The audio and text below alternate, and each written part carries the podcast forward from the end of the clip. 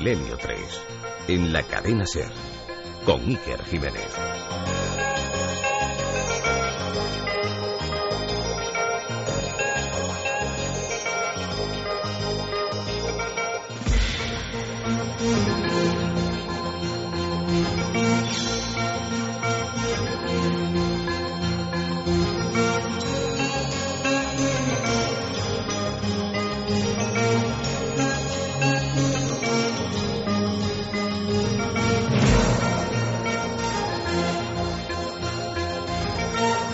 Programa que van ustedes a escuchar es la repetición de uno ya emitido. Gracias por su atención.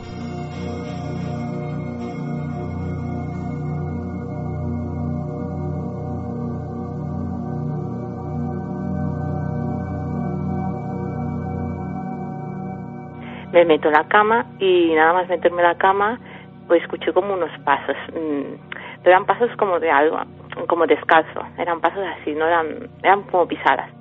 Y justamente eh, yo pensaba que era mi hijo porque como siempre viene y pensaba que era mi hijo y lo esperé. Y yo siempre suelo dormir tapada con las sábanas me tapo toda la cabeza y me esperé allí. Entonces cuando de golpe y porrazo noto que saltan a la cama y claro yo ya me asusté yo digo eso es el niño y, y acto seguido, claro, yo me quedé así, digo, ¿eso qué es? Y acto seguido noto como poco a poco iban subiendo hacia mí, pero era muy despacito, era una sensación muy rara, eran despacito. Y veía como se iban acurrucando, así, pero pegado primero a mis piernas, así, se paraba, luego se acurrucaba, seguía subiendo y se, se volvía a parar. Entonces yo ya noté que se me paró así en la cintura y me estaba empujando, pero mucho, mucho y ya empecé a coger miedo y ya me agarré las sábanas así y me las tapé.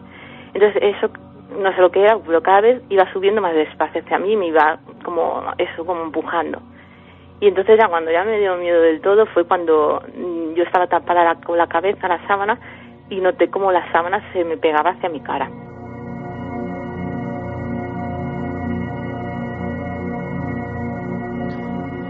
Buenas noches amigos. Es una patología que aparece y es aceptada dentro de la clasificación internacional de trastornos del sueño.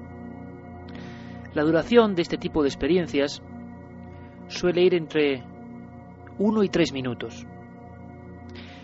Algunos estudiosos, que no hay muchos, aseguran que entre el 50 y 60% de las personas han sufrido en alguna ocasión, en diferentes tramos de su vida, estas molestas, estas inquietantes parálisis del sueño.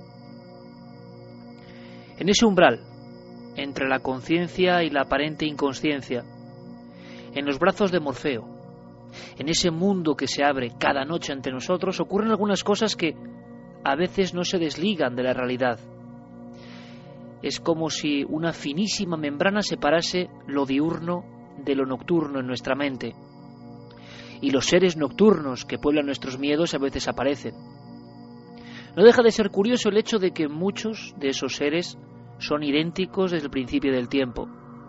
Muchas de las figuras que aparecen hoy, quién sabe si esta misma noche, en diferentes puntos de España o del mundo, adornando los terrores nocturnos, son calcos de lo mismo que asombraba los cerebros de los babilónicos, de los etruscos, de los mayas, de los egipcios, de todas las culturas. Es como si el arquetipo inconsciente, los extraños cromos o postales de los horrores apareciesen por algún motivo. ¿Simples miedos? Es lógico pensarlo. ¿Qué nos dice la ciencia? Estamos amigos ante un tema clásico y lo sabéis del mundo del misterio. Un tema que tuvo un empujón importante hace ahora 25 años, cuando en Estados Unidos algunas personas empezaron a tener auténticos shocks o estrés postraumático por continuas visitas de este tipo de terrores. La vida, la vida diurna, la vida lógica, la vida racional, cambiada, marcada, a veces machacada por lo que ocurría en mitad de la noche, por lo que ocurría en algo que es mucho más que un término científico. Dicen que los sujetos que sufren la también molesta narcolepsia tienen una especial vinculación al mundo de la parálisis del sueño. En los niños se ha hablado de terror nocturno, en los adultos de visiones hipnagógicas o hipnopómpicas. qué son, de dónde vienen, por qué en la mente antigua, no acostumbrado a los términos ni a los códigos, también se aparecían. ¿Están ahí desde siempre? ¿Qué sabemos hoy de los umbrales del sueño? ¿Hemos avanzado mucho o por el contrario, como en tantas otras cosas, seguimos en mantillas? Yo no lo sé, pero por eso hemos empezado con un caso tipo, el de Sonia. Por ejemplo, en África se habla de cuando el diablo sube a tu espalda. Por ejemplo, en algunas culturas de Asia se habla del demonio del aplastamiento. Por ejemplo, y lo sé, las miles de personas que ahora mismo estarán diciendo y pensando, quizá entre sábanas, quién sabe, eso, oiga, eso, eso lo he vivido yo.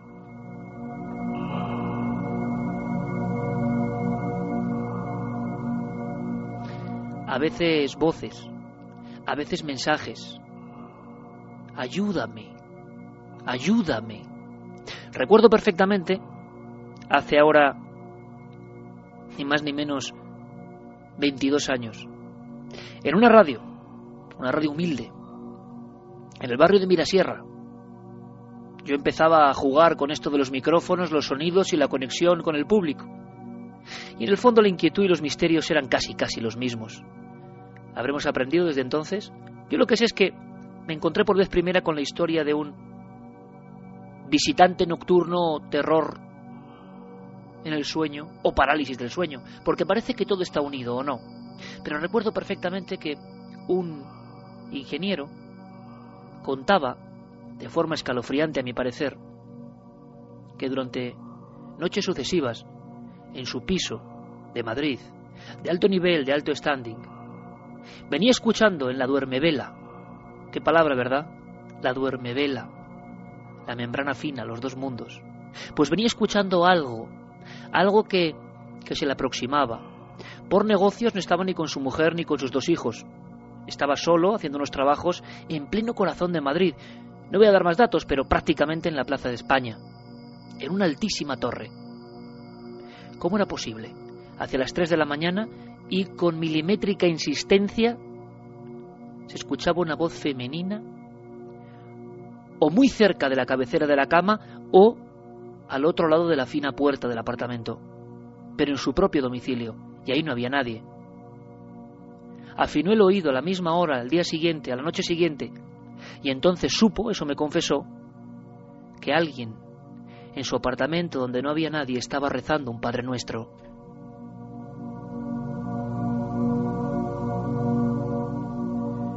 Y el rezo, el Padre Nuestro, se mantuvo durante varias noches, el terror de este hombre fue increciendo, y entonces tenemos que suponer con mente lógica, ese terror añadido le hizo ver lo que vio, o lo que vio estaba ahí, y simplemente le estaba preparando para tener la visión, para entrar en ese otro lado del espejo.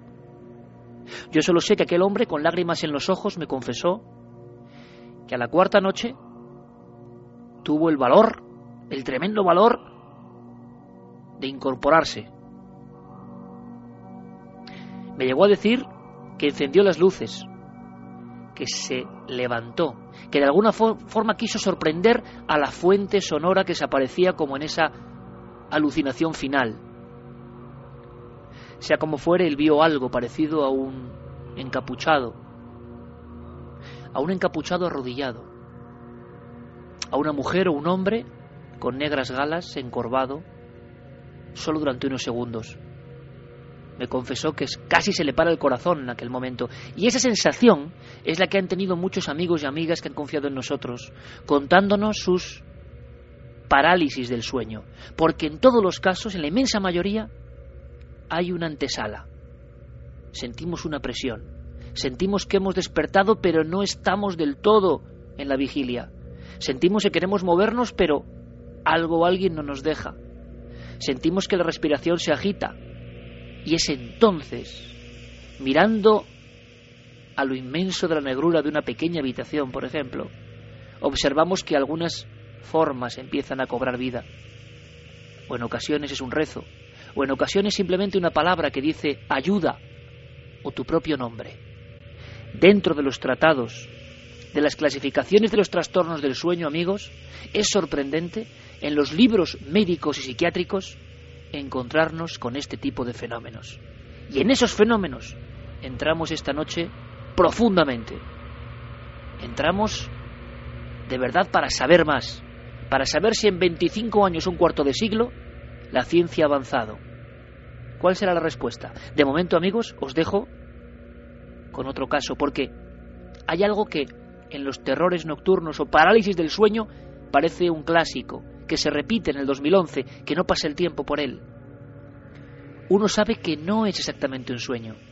Uno sabe que no es exactamente una pesadilla que se ha quedado colgando en la visión cotidiana, no.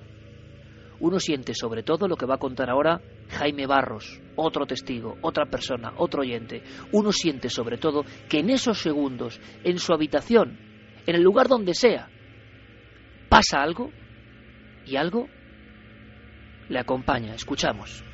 A mí este fenómeno me pasa pues desde que tengo más o menos memoria desde los tres años más o menos que yo recuerde que fue la primera vez hasta, hasta el día de hoy. Más o menos la media es dos veces por semana. Quiero decir que estoy bastante acostumbrado a que me pase esto. Vamos, que he vivido toda mi vida con ello. Bueno, es algo complicado de explicar. Yo sí caso, eh, esto me sucede antes de dormirme. Yo me voy a la cama, eh, intento dormirme y entonces es como, es, es que es muy complicado de explicar. Es como si la mente empezara a funcionar más rápido, más rápido, más rápido, hasta que como que cobra vida propia y empieza a correr al margen mío. Entonces llega un momento en el que se para y no me puedo mover. Lo que sí que puedo hacer es abrir los ojos. Puedo respirar, pero no puedo mover nada más. Además, es, el, el, cuerpo se me queda en un estado tal de relajación que incluso se me cae la mandíbula. Dos minutos, minuto y medio, cosas así. En cuanto a lo de oír voces y, bueno, imágenes, imágenes no. Yo he sentido como, como estar acompañado, como una presencia ahí que da mal rollo, como sombras, y sobre todo más que imágenes, voces. De hecho, es que recuerdo una en concreto que me impresionó bastante, que es la que más recuerdo, que oí una voz claramente, además que lo decía. Decía algo así como no te metas en esto. Voces que surgen, voces que pueden ser nuestro propio inconsciente, por supuesto. Antes de empezar con todo el dossier, tenemos la fortuna, amigos, de que especialistas de primer nivel mundial os van a contar cosas. Luego quiero presentarlos. Sobre todo hay dos que son primeros espadas a nivel mundial, porque no muchos neurocientíficos, psicólogos, psiquiatras se han metido de verdad a escarbar en el mundo del sueño. Pocas veces se cuenta la historia de los sueños y sobre todo de sus trastornos, de la delgada frontera, ¿verdad? Antes, una mera opinión, una situación de cómo está ahora mismo la explicación científica al mundo de los sueños. Para sinceridad, ya lo conocéis todos, Manuel Martín Loeches, un científico, un director del área de neurociencia cognitiva de la Universidad Complutense de Madrid, uno de los máximos especialistas del cerebro. Y veréis, estamos acostumbrados, estamos siendo martilleados constantemente, no sé si tenéis esa sensación, yo sí la tengo, con aquello de que el cerebro casi es un mapa de nuestros actos. Cada parte del cerebro se corresponde a una reacción. Todo tiene lugar en el cerebro, todo lo explica el cerebro. Bueno, por lo menos es lo que nos dicen. Ahora, cuando uno habla de verdad con los que saben del cerebro, saben que casi todo es profundo misterio. Y le pregunté a Manuel Martín Loeches cómo estaba el misterio de la parálisis del sueño, del contenido extraño de los sueños, de los sueños que no se marchan. ¿Cómo estamos ahora, 25 años después del inicio de todas las investigaciones? Los sueños a nivel de la neurociencia todavía son un, gran misterio, son un gran enigma porque eh, para empezar, la, teoría más eh, aceptada es que dormir es una, una función que tiene que realizar el sistema nervioso para ahorrar energía, pero es que no se sabe mucho más cuál es la utilidad del sueño, puesto que habría otras maneras, digámoslo así, de ahorrar energía o de ser más eh, eficaces, ¿no? luego, los sueños, ¿por qué se tienen estas vivencias que además aparentan ser tan reales? cuando uno las está sufriendo o las está viviendo. Pues no se tiene, realmente no se tiene ni idea. Ese podría ser, en boca de un científico sincero, el estado de la cuestión, la realidad. Cada noche entramos en un mundo del que suponemos cosas, del que intuimos algunos trazos, pero sabemos poco. Nuestro compañero Carlos Largo ha trabajado muy duro para elaborar y para componer casi las piezas del dossier. Uno de los objetivos era una doctora. Yo quiero que escuchéis a esta doctora norteamericana, que la escuchéis y luego, si os parece, la presentamos y cometamos el porqué de sus investigaciones. Una mujer valiente, porque ha tenido que anotar muchas pesadillas. Y de alguna forma, casi casi como los trabajos de Jung, esta mujer se estaba dando cuenta de cómo muchas pesadillas eran tan reales que no se sabe cuándo empieza precisamente lo objetivo, cuándo no son solo ensoñaciones, sino parece conexiones con otro mundo. Escuchemos a la doctora Adler y ahora Carlos Largo os hace su semblanza. Creo que es realmente importante. Hablamos de la máxima autoridad mundial en un fenómeno llamado parálisis del sueño. Es una experiencia que mucha gente ha tenido y se sabe que existe desde hace miles de años. Por mis investigaciones he deducido que entre un 25 o 30% de las personas de todo el mundo han vivido al menos un fenómeno de parálisis del sueño. Creemos que la parálisis del sueño es un estado de conciencia que tiene lugar entre el sueño y el momento en el que nos despertamos. Normalmente los síntomas que pueden presentarse son incapacidad para moverse o hablar y en ocasiones la aparición de imágenes o alucinaciones muy reales y aterradoras.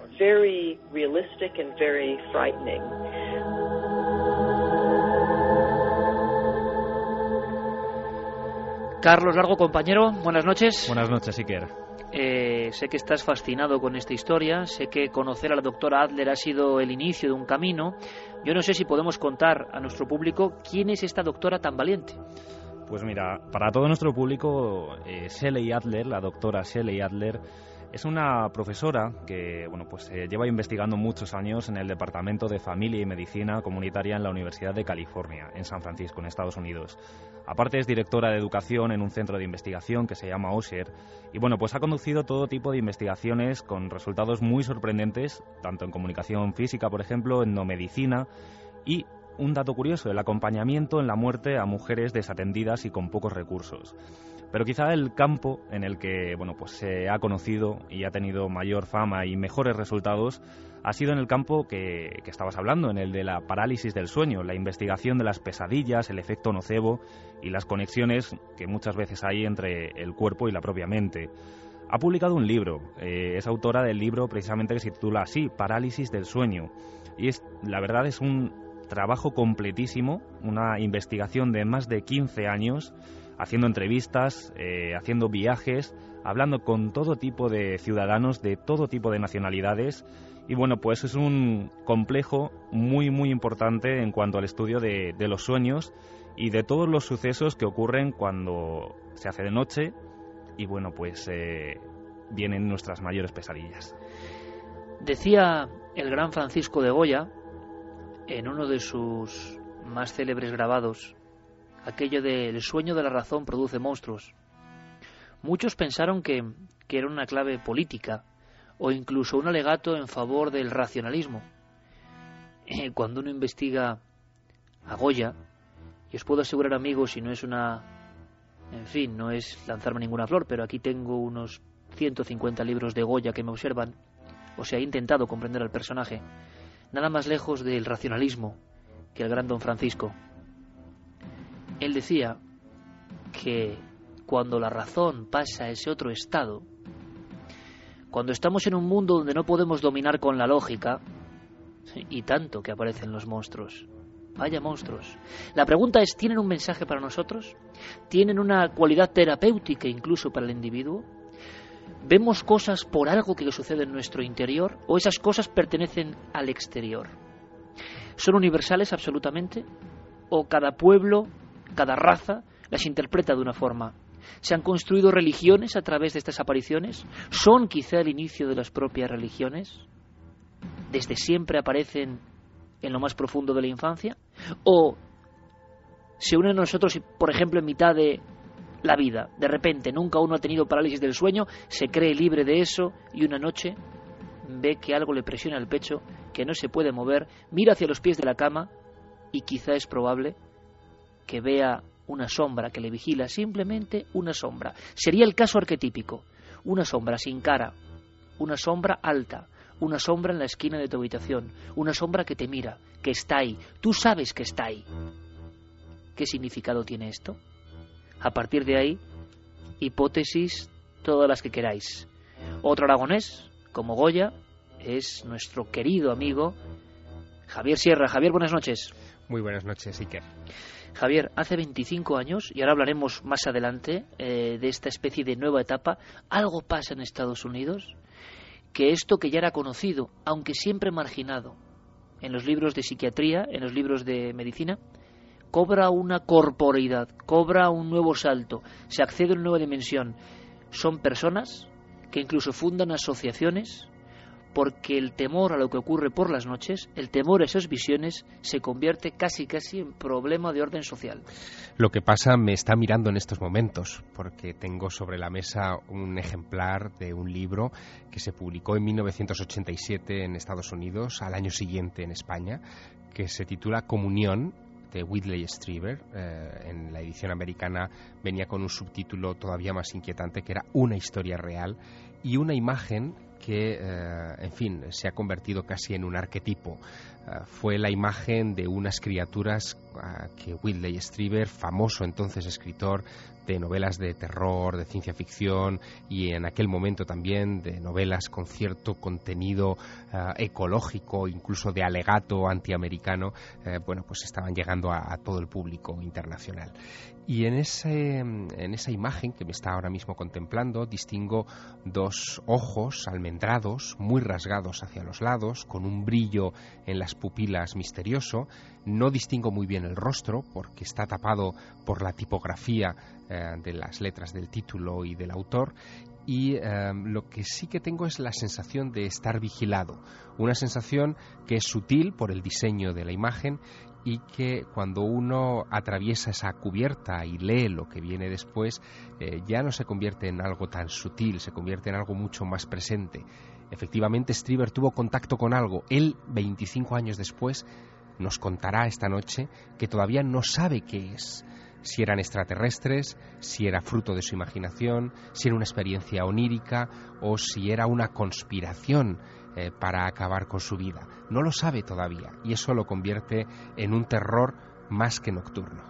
Fantástico, Javier, fantástico, porque otro bombazo, Strieber, persona, nos va a contar 25 años después eh, lo que vivió, la interpretación, la reflexión. Porque, fijaos, amigos, un médico estudioso, erudito francés, eh, bautizó el tipo de visiones que pueden acontecer en ese umbral del sueño, como hipnopómpica o hipnagógica, en ese umbral del sueño a la vigilia, al despertar, los últimos fragmentos del sueño quizás se entrelazan, o al revés, de la vigilia al sueño, hipnagógica, cuando estamos cayendo en ese profundo vértigo. A veces nos despertamos, ¿verdad? ¿Lo habéis sentido? Esa caída, esa caída tremenda que algunos creen que es un primer paso en una especie de mapa de código que no entendemos. Y es que estamos intentando, como siempre, descifrar la naturaleza, todo lo que nos pasa, lo que interpreta nuestra mente, con nuestras herramientas. Creemos que todo se va a someter a eso, pero lo que es claro es que pasan una serie de fenómenos y que solo tenemos ideas para interpretar qué pueden ser. Estos dos, estos dos tipos de visiones, estos dos tipos de secuencias que parece que advierten de algo al dormir o al despertar, causaron ya a principios del siglo XX una enorme impresión.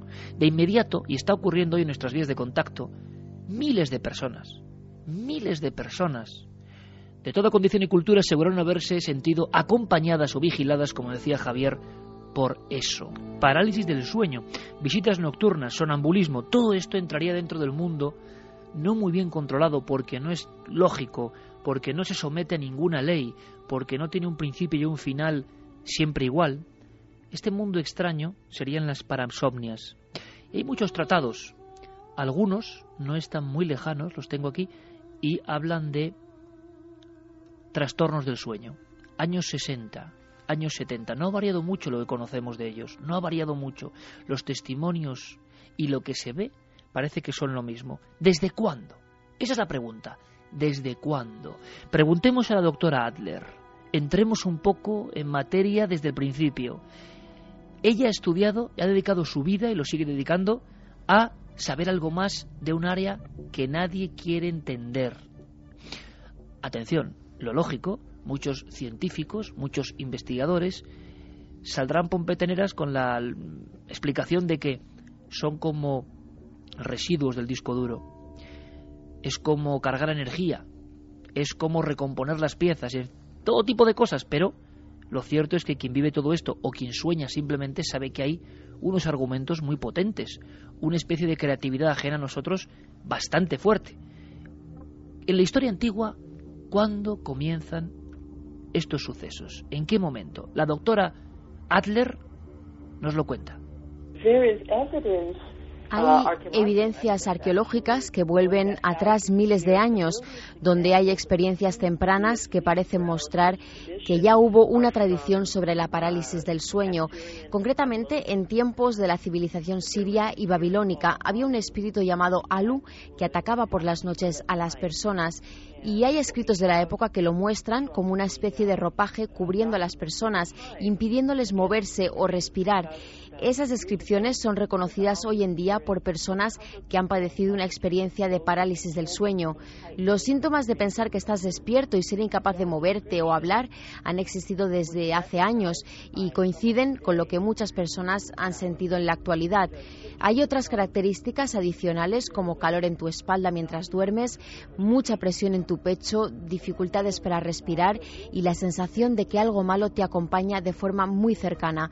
Casi todos estos síntomas son idénticos en muchas culturas del mundo y se vienen dando desde hace miles de años.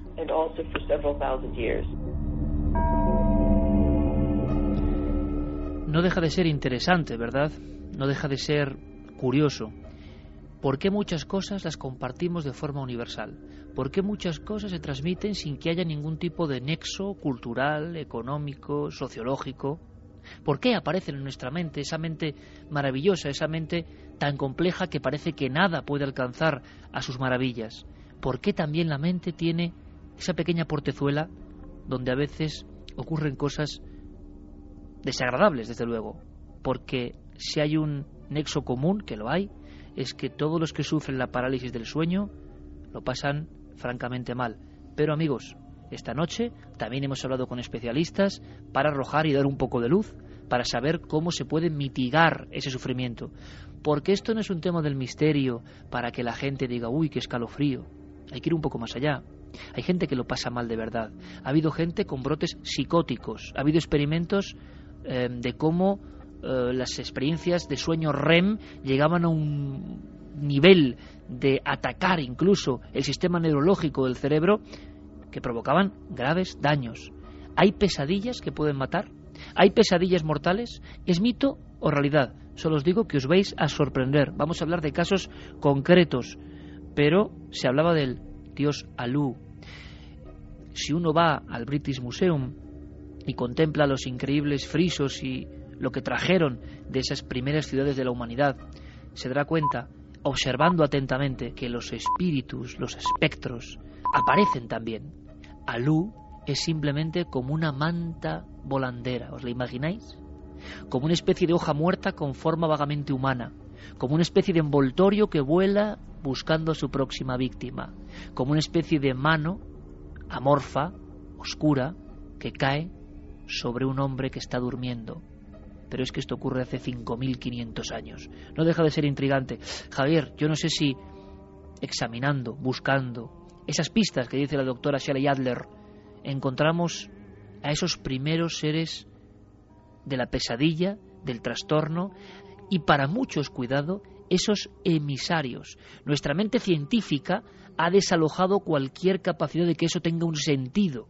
Estamos desde hace 200 años en pensar que esos son de alguna forma residuos de nuestra mente. Pues que los investigadores eh, lo que están descubriendo es que efectivamente en escritos de todas las culturas hay referencias desde hace mucho tiempo a este tipo de fenómenos. Por lo tanto, se trata de algo que probablemente arrancó a la vez que el propio ser humano. Eh, en México, por ejemplo, a este tipo de fenómeno hoy en día, de manera popular, se lo conoce como la subida del muerto porque lo que describen los testigos es que algo se te sube encima, te paraliza, no te deja moverte y parece que te succiona la energía. ¿no? Eh, en, otros lugares, en América, eh, ese nombre va variando, es la yegua de la noche, el sombrerón en Guatemala, se supone que es una criatura de pequeña estatura eh, y aspecto elegante el que entra en las habitaciones y te paraliza. Eh, o, por ejemplo, y este es un, detalle muy curioso, eh, investigado por un predecesor de la doctora Adler, que es David Hufford, este hombre publica en 1982 el primer mm, libro monográfico dedicado a los terrores nocturnos y a las parálisis del sueño, que lo tituló de manera muy gráfica The Terror That Comes in the Night, el terror que llega en la noche, y él hablaba de cómo se había encontrado en islas de Canadá eh, con el relato de la vieja bruja, una señora que eh, atacaba fundamentalmente a niños y ancianos eh, en el interior de sus dormitorios, los paralizaba y de nuevo también les robaba la poca o mucha energía que tuvieran. Pero fíjate, podemos dar un paso más. Hay textos, algunos muy tradicionales, que esconden información sobre trastornos del sueño. Por ejemplo, la Bella Durmiente, eh, no sé si en alguna ocasión eh, incluso nuestros oyentes se han detenido a pensar en, ese cuento, ¿no? en el que una muchacha queda dormida durante una gran cantidad de tiempo hasta que bueno, llega el príncipe y la, la despierta con un beso. Bueno, pues el, tema de la bella durmiente, el, hecho de que una persona pueda dormir ininterrumpidamente durante un largo periodo de tiempo y que encontramos también en otros mitos como el cuento de Washington Irving de Rip Van Winkle, un aldeano eh, que se queda dormido 20 años bajo un árbol a poco de que comience la revolución por la independencia de los Estados Unidos y se despierta dando gritos a favor de Jorge III, el rey de Inglaterra, sin saber que ya las colonias ya, ya no existen, o el, mito de de los siete durmientes de Éfeso, que es paleocristiano, donde siete cristianos son perseguidos por un emperador y se despiertan en una cueva en la que se refugian años más tarde, eh, siendo ya la cristiandad gobernado por otro. Bueno, pues esto parece que tiene una conexión con un síndrome que hoy tiene un nombre moderno, es el síndrome de Klein-Levin, eh, aproximadamente, eh, bueno, es un síndrome muy, muy, muy raro, eh, se conocen muy pocos casos, pero se da siempre en la adolescencia personas que pueden caer dormidas durante 22 horas al día, apenas se despiertan dos o tres horas para asearse, para comer algo y vuelven otra vez a caer indefectiblemente dormidos. Ese sueño paralizante también puede llegar a durar, Iker, una década. Hay casos de una década investigados en hospitales en Estados Unidos y en Europa y que no tiene explicación para los científicos, no saben por qué se da, es otro de esos expedientes a sumar a la enorme cantidad de anomalías del sueño que conocemos.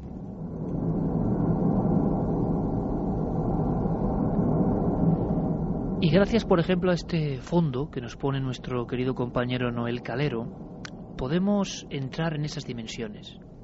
Es un poco la idea. El mundo del sueño no se parece en nada al mundo lógico hubo muchos filósofos que hablaron de si la vida realmente, la vida cotidiana del sueño y lo que de verdad estaba ocurriendo nos pasaba bajo las sábanas y en mitad de la noche. Pero nos interesa ese momento, ese momento en que ese mundo se acaba y despierta el otro, o ese momento en que se apaga precisamente lo lógico y lo racional y entramos, nos zambullimos en ese universo extraño. Justo en esa entrada y en esa salida, como si fuese un rito iniciático, pasan cosas alrededor. Cosas que a veces no nos abandonan. Cosas que provocan una angustia que ha hecho que haya departamentos de investigación de los traumas o shock por terrores nocturnos, sobre todo en Estados Unidos. Y vamos a Estados Unidos para hablar con Stanley Kribner, una de las autoridades mundiales dentro de la psicología de la Universidad en San Francisco, porque es uno de los primeros que también se metió a fondo en el tema de las pesadillas. ¿Por qué ese corpus de pesadillas? Que aparecen personas que no tienen ninguna noción cultural, que no tienen ningún tipo de unión de estímulos, que no viven en el mismo universo. ¿Por qué esas personas cuentan que se les aparece el mismo individuo? ¿Por qué algunas personas describen cosas que son las mismas, con la misma iconografía, con el mismo aspecto, por ejemplo, de esa manta, de esa manta volandera? ¿Cómo es posible, por ejemplo, que en Nueva York o en Nápoles haya testimonios que hablen de mitad de la habitación, en un lugar absolutamente aséptico, despertarse, encender la pequeña lamparilla, haber escuchado una voz, la sensación de que alguien está en la habitación, encender, en el caso de Nápoles, años 40, la típica perilla de la luz, y observar una sombra que en un inicio siempre identifican con un estímulo del exterior. El sujeto pone la espalda contra el cabecero, afina la mirada y se da cuenta de que no, de que esa sombra es perfectamente tridimensional, de que esa forma es una especie de llama negra que está observándole. Poco a poco se va reduciendo y desaparece convertido en un punto, como quien apaga la televisión. ¿Cuántas veces en muchos de los fenómenos extraños que tanto nos gustan y perseguimos, los testigos, incluso en plena vigilia, han dicho aquella imagen de un niño que miraba, aquella imagen de un individuo en la esquina de la habitación, se apagó, uniéndose en sí mismo hasta acabar de una forma atomizada, como cuando se apaga la televisión? Las entradas y salidas de este mundo, sea lo que sea eso, que yo no lo sé, se corresponde con una serie de patrones, patrones que llegan a angustiar, que llegan a provocar en la vida lógica y diurna auténticas anomalías orgánicas. Stanley Krippner llegó a hablar de posibilidad de pesadilla mortal. ¿Puede ser una pesadilla tan fuerte como para eso? Vamos a escucharle. Lo que podría ocurrir es que si una persona que padece una afección del corazón y es débil tiene una pesadilla, podría tener un ataque cardíaco fatal. Esto es posible porque las pesadillas son terroríficas y pueden aparecer inmediatamente, junto a otras reacciones físicas. Pero de nuevo, quiero remarcar que nunca podemos saber el número de personas que lo han sufrido, porque han muerto y no pueden contárnoslo. Ahora, debo decir que hay pesadillas problemáticas. Personas que han tenido experiencias traumáticas normalmente tienen pesadillas en las que reviven su trauma una y otra vez. Por ejemplo, si han sufrido un atraco o robo, si han vivido un secuestro, un accidente de coche o una guerra, esto se llama trastorno de estrés postraumático. Y sí, necesitan tratamiento y terapia, porque no desaparece por sí solo. Están integrados de forma tan profunda en la mente de las personas que no es posible que desaparezcan sin algún tipo de ayuda externa.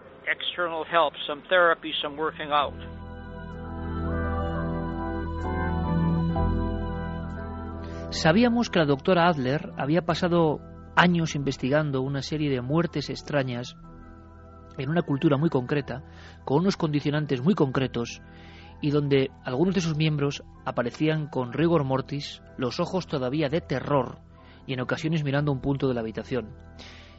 Habían sufrido un infarto u otro tipo de mm, anomalías o shocks internos, con la sensación, a decir de los familiares incluso, de que extraños visitantes accedían a su mundo en la noche.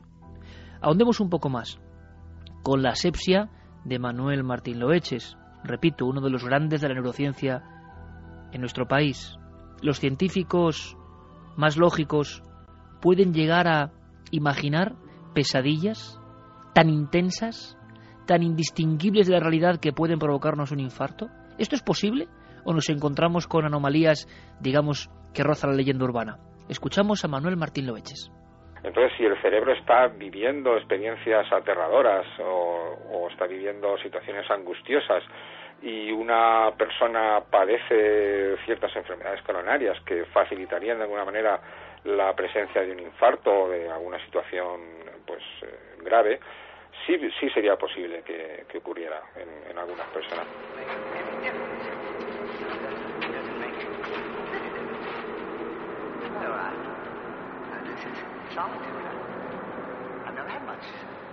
Existen estas historias, existen estos casos. Es más, Algún investigador español, simplemente dejo ahí los datos, apareció muerto en su domicilio, en su cama, y la policía hablaba de la increíble, de la terrible mueca de terror.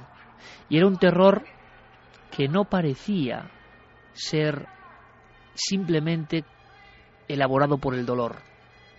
Parecía que alguien había muerto de miedo. En una pesadilla se habló mucho de esa historia y quizá un día la contemos con detalle. Javier, ¿tiene algún otro caso importante de pesadillas que matan? Pues un caso eh, que además eh, finalmente no se salvó, no se saldó con resultado de muerte, pero que sí supimos que fue motivado por una pesadilla. Fíjate, es eh, un caso vivido en primera persona por Peter Polanski. Hoy en día es el segundo mejor tenista de Canadá, un tipo de 1,80 metros de altura que tiene 23 años y que hace 5, a los 17, cuando él estaba jugando en la Copa Davis en un torneo entre Canadá y México, bueno, pues tuvo una experiencia de este tipo. Se fue a dormir a su hotel eh, para descansar y prepararse para el partido del día siguiente y lo siguiente que se supo de él es que se había lanzado a través del cristal desde la ventana de su hotel en un tercer piso contra el jardín que había en el exterior. Eh, se salvó, se salvó de milagro, pero se rompió las dos piernas, hubo que operarlo, más de 400 puntos de sutura, una operación de cinco horas, eh, meses en silla de ruedas para su rehabilitación y lo que contó eh, es estremecedor. Él dice que en un momento determinado se sintió paralizado al poco de, quedarse dormido o de lo que él creía que, era el haberse quedado dormido y notó clarísimamente la presencia de un hombre armado con un cuchillo bajo el umbral de la puerta de su habitación. Fue tal el susto que se llevó que no dudó ni un momento en arrojarse atravesando el cristal de la ventana de su habitación al vacío. Simples delirios, simples alucinaciones, o esos son términos que son útiles, que son grandes cajones de sastre y donde vamos metiendo todo lo que no acabamos de entender. Bueno, pues cuidado, amigos, si uno indaga un poco se encontrará con neurofisiólogos o filósofos como Alba Noel, el famoso doctor sueco, que hablan de fenómenos que es que no podemos ni comprender, fenómenos que nos acompañan y que gracias a Dios de alguna forma, bueno, pues dejamos ahí en los catálogos como alucinaciones, pero se repiten, generan reacciones en nuestro cuerpo y, repito, en ocasiones incluso parece que tienen un contenido que no siempre tiene por qué ser negativo, ni mucho menos, para la persona. Una investigación en una cultura, la doctora Adler, ahora Carlos Largo nos va a dar más datos, pero que ella nos adentre en una de las historias más sorprendentes que se han conocido en la investigación del mundo de la parálisis del sueño. Una comunidad que parecía muy proclive eh, a tener este tipo de dolencias o patologías, los Humong. Que lo cuente ella, doctor Adler. No parece haber evidencias que prueben que la parálisis del sueño pueda ser lo suficientemente peligrosa como para matar a una persona. Lo que mi investigación ha demostrado es que en determinadas circunstancias y existiendo algunas condiciones previas como síndromes o afecciones cardíacas, el fenómeno de la parálisis del sueño puede ser tan estresante para el individuo que puede conllevar una disfunción del organismo. La parálisis del sueño no es fatal, pero parece ser que en determinadas poblaciones asiáticas sí puede producir un ataque de corazón inmediato.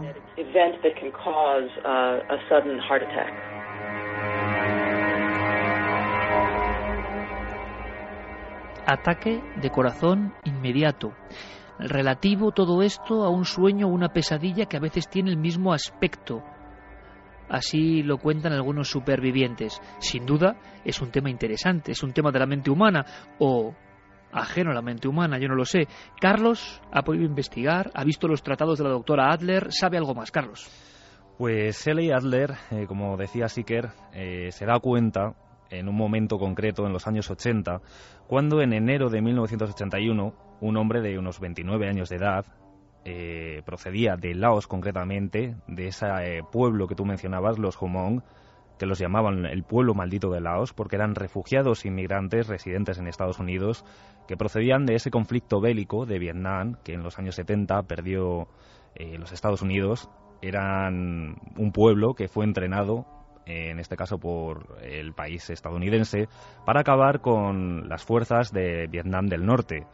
Ese conflicto bélico acaba con un montón de, muertes de este pueblo y bueno, pues eh, cambian de país y viajan hacia Estados Unidos. Como decíamos, en el año 81 muere este hombre de 29 años de edad, es encontrado muerto en su cama en Oregón, no estaba enfermo y su muerte parece ser que fue inmediata e inesperada. Pero tan solo dos días más tarde, otro hombre, más mayor, de 47 años, fallecía. Eh, estaba con su mujer, se había acostado tarde, estaba viendo la televisión, se había marchado a dormir. Y su esposa, en medio de la noche, empieza, como su marido empieza a respirar profundamente, a gran velocidad. Ella intenta sacudirle para sacarle de ese sueño, pero pronto se da cuenta de que nada puede hacer. Su marido había fallecido también. Son dos casos pero no los únicos, porque anteriormente en el año 77 otro hombre en Oregón habían, había muerto con los mismos síntomas. En principio, eh, los especialistas intentaron investigar. Las autopsias no revelaron la causa de la muerte. Nada se sabía de por qué estos hombres de ese pueblo, de esa civilización, los Hmong de Laos, antiguos refugiados, eh, habían muerto pero ya en los años 80 se empiezan a apuntar otras causas. Es lo que se ha llamado con el síndrome de muerte súbita nocturna, una enfermedad o un fenómeno totalmente fatal en el que por la noche estos individuos, como decíamos, eh, plácidamente durmiendo, empiezan a notar, en este caso los testigos que lo han visto, cómo la respiración empieza a acelerarse, de tal forma que acaban con su vida varios casos y esta doctora empieza a investigarlos y yo no sé qué conclusiones sacó, si al final relacionaba un tipo de parálisis del sueño, si al final llegó a tener datos concluyentes, pero fue el trabajo de alguna forma que le hizo famosa en Estados Unidos a la doctora Adler. El, el síndrome de muerte súbita nocturna, tal y como nos comentaba la doctora Adler, se comienza a pensar en que puede ser generado por una situación de estrés de estos eh, inmigrantes al cambiar de cultura e incluso de algunas costumbres religiosas. Todo ello provocaría una depresión y que generaría quizá fallos en el sistema de conducción eléctrica del sistema cardíaco de, los hombres. Pero Iker, eh, hay un dato muy contundente. Eh, que se hayan registrado ha habido 117 fallecimientos. Ha habido 117 casos de muerte súbita y todos en este pueblo. En este pueblo, en Estados Unidos. Y tan solo uno de ellos era mujer, el resto 116 eran hombres, de edades comprendidas entre 25 y 50 años, y todas las muertes se produjeron de noche. Qué curioso, qué tema más curioso. Y esta doctora, valiente, en vez de bueno dejar los datos estadísticos sueltos, empieza a investigar y se da cuenta que, como siempre ocurre, hay algo que hila todos estos casos. Como dice Carlos, a veces la esposa, la mujer, no solo escuchaba la respiración, el incremento en velocidad del latido cardíaco, sino que había palabras. Muchos amigos en la encuesta y amigas están hablando de que han hablado en sueños, pues en estos casos las palabras a veces se referían a la presencia de esas pesadillas o de esos seres. Vamos un poco más allá. Y ahora, Carlos, preparamos una primera batería de testimonios. ¿Qué nos está llegando en esta noche en la cual nuestra nave radiofónica de Milenio 3 en la SER abandona lo ordinario, lo lógico, lo racional, lo tangible y se sumerge en un mundo de fantasías para unos y rotundas verdades malditas para otros, que están ahí y que merecen nuestra curiosidad. Vamos a escuchar de nuevo al doctor Stanley Krippner, Universidad de San Francisco, porque la división entre hipnopómbico e hipnagógico está ahí y es importante. Estos fenómenos son fundamentales para entender la segunda mitad del siglo XX y el inicio del siglo XXI en torno a muchos de los llamados encuentros con lo absurdo o fenómenos paranormales. La constante está ahí, pero el doctor tiene sus propios apuntes y hasta sus propias teorías. Muchas personas dicen haber visto fantasmas, demonios o extraterrestres de otros planetas, y en realidad son sueños, lo que es más común, el propio imaginario que presentan cuando están entrando en el sueño o cuando están saliendo de él. Se llama sueño hipnagógico, cuando alguien está a punto de dormirse, o sueño hipnopómpico, cuando alguien acaba de salir de él. no es exactamente un sueño, sino una imagen mental que se produce cuando acaban de levantarse o acaban de dormirse, confundiendo así su realidad.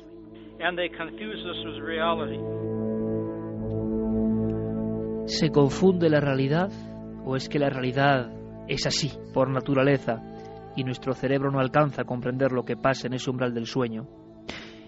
Casos típicos. Bueno, ahí van, por ejemplo, Javier Casares. Una cara. Es uno de los sucesos absolutamente clásicos en este tipo de fenómenos. A veces un sonido, a veces un cántico, a veces una sensación de escalofrío y sobre todo queremos movernos y no podemos. Miramos alrededor en la habitación, todo está igual, pero incluso podemos ver nuestro cuerpo y no se mueve, pero queremos movernos. Hay una desconexión entre el cerebro y su intención y el organismo. A veces, solo a veces, 30%, 35% de los casos hay una señal auditiva, una voz, algo que tararea, nuestro propio nombre, un mensaje, y solo en un 15%, que no es poco, la aparición de un rostro, de una cara, a veces sin cuerpo, simplemente una cara, en ocasiones como si fuese un viejo fotograma, no parece una cara humana puesta ahí, sino parece la imagen de una cara. Una diapositiva vieja que nos mira. Escuchamos.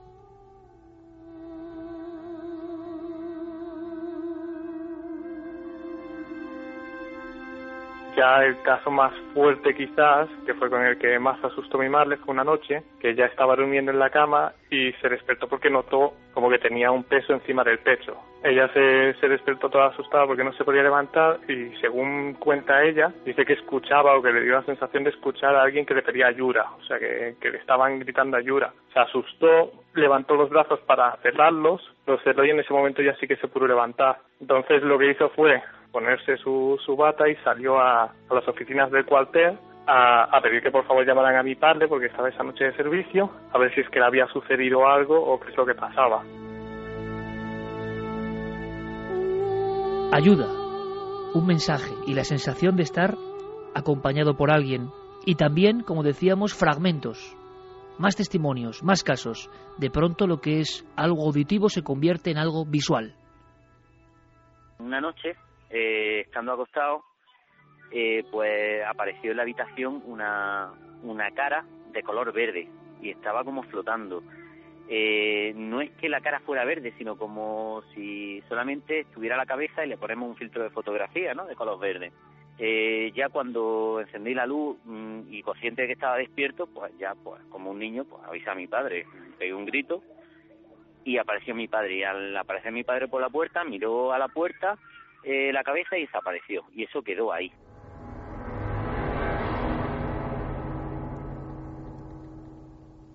Este tipo de visiones también componen una fase clásica. Así como hay fases del sueño, algunos investigadores hablan de fases en la nitidez para captar el episodio de parálisis. Fase 1, ese terror un poco que nos envuelve, esa incapacidad para respirar correctamente, esa sensación de que hemos despertado antes del sueño y que nuestra mente y nuestro organismo no, no se vuelven a conectar, que de alguna forma el interfaz ha quedado suelto en algún sitio. Pasan varios minutos. Fase 2.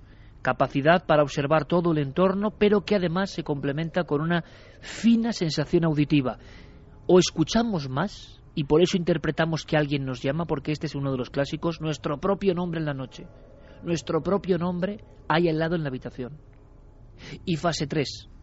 La sensación, como contaba antes el caso Javier Sierra, nuestro compañero del tenista, de una pesadilla tan corpórea, tan evidente, que puede hacer que despertemos con un grito. En los niños se habla de terrores nocturnos, que prácticamente es lo mismo. No suele haber episodio de parálisis, qué curioso, y lo que sí hay es el despertar, la ruptura completa de lo que está pasando en ese sueño y la vuelta a la realidad con un enorme grito. Los gritos de los niños, cuatro, cinco, seis años, y luego describen la pesadilla. Los padres dicen, bueno, una simple pesadilla. A veces la pesadilla es recurrente, constante, y vamos a hablar también de esos casos. Pero toca el momento antes de saber qué pasa con el investigador Whitley Strieber, qué pasa 25 años después con los primeros que empezaron a investigar en visitantes de dormitorio, que sería una de las partes más extremas, quizá una cuarta fase de este tipo de fenómenos. Queremos saber cómo va la encuesta y qué dice nuestro público, Carlos. A la pregunta, ¿habéis sufrido alguna de estas anomalías del sueño? De momento, un 41,4% dice hablar dormido, un 31,1% dice padecer parálisis del sueño, un 14% sonambulismo y el 13,6% de los oyentes dice haber tenido experiencias con visitantes nocturnos. Y la verdad es que están llegando un montón de experiencias. Está siendo un día de bastante participación. Y por ejemplo, Georgina de Tarragona nos decía, me encanta que habléis de terrores nocturnos y visiones. Las he tenido toda la vida, son tan vívidas y reales. Estaré escuchando. Buenas noches. Crujeiras nos decía, en los países hispanos es también conocido como la subida del muerto y en tierras anglosajonas se le conoce como Old Hag, la vieja bruja. Manuel nos decía que su abuela hablaba dormida con distintas voces a la suya y a la de su interlocutor, al que no se le entendía nada. Violeta también nos decía, a mí me han llegado a llamar por mi nombre, terribles las parálisis del sueño. Saludos a todos. Andrés, dejo de escribir en mi escritorio iluminado con cuatro velas y una piedra Himalaya, y de pronto el relato de esa mujer, los pelos de punta. Javi de Barcelona, hola Iker, una amiga de mi hermana está en el hospital bastante mal por un derrame cerebral. Dice que cada tarde se le aparecen sus abuelos ya fallecidos y se colocan en los pies de la cama observándola. Elena García, mi tío sufre de narcolepsia. Esta enfermedad le vino a raíz de ver cómo su hermano moría electrocutado. La única forma de despertarle sin peligro es acercándole café recién hecho. Saludos. Kika de Mallorca, hay veces que mi aliento se corta de golpe mientras estoy durmiendo y me despierto sin aire, como si hubieran dado un golpe fuerte en el pecho.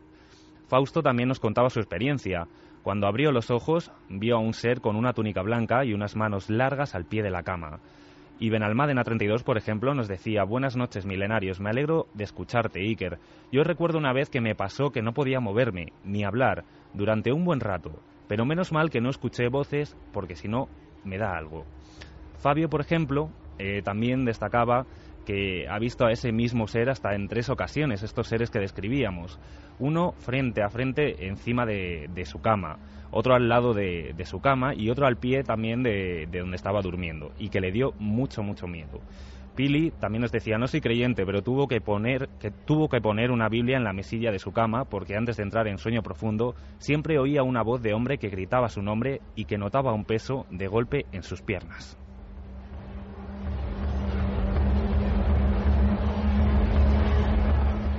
De alguna forma, Noel Calero, a los mandos de esta nave radiofónica del misterio, nos pone todo ese barullo, ¿verdad? Todo ese barullo onírico que está en algún lugar, todas esas voces que algunos dicen que son de la locura y que vienen a vernos, o desechos de nuestra propia mente. A mí un día, un hombre creo que bastante sabio me dijo algo inquietante en la provincia de Málaga, algo así como que todos somos emisoras y cada uno llevamos puesto nuestro dial, más o menos lógico. Aquellos a los que llamamos locos tienen simplemente una desviación del, del dial, están escuchando otras frecuencias. Creemos que están locos, pero quizá esas frecuencias están ahí, se pueden escuchar, están presentes. Solo hace falta sintonizar. O mejor no. Lo cierto es que en esta panoplia de mensajes, rápidamente, Carlos Largo nos acaba de contar en vuestra voz casi todas las características, ese golpe en el pecho, esa especie de manos que bloquean las piernas. Todo eso, ¿cómo lo explica la ciencia oficialmente? Bueno, primero, la ciencia explica poco oficialmente, pero si hay un argumento que hay que dar es más o menos que en las fases 3 y 4 del sueño no REM, del sueño que no tiene movimientos oculares rápidos, de un sueño profundo, pasan algunos de estos fenómenos. El sueño se queda impregnado ahí, despertamos pero nuestro cuerpo todavía no se ha incorporado. Y en ese umbral que nos parece más largo, pero que son segundos, acontece la sensación de angustia, de presión del pecho.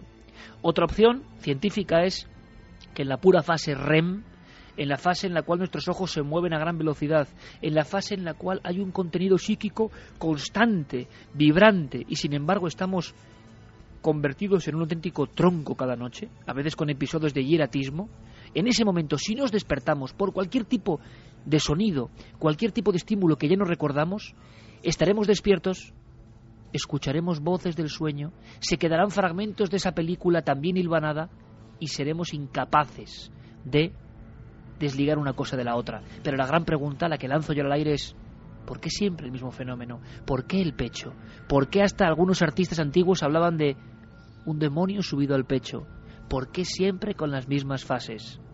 No deja de ser inquietante, ¿verdad?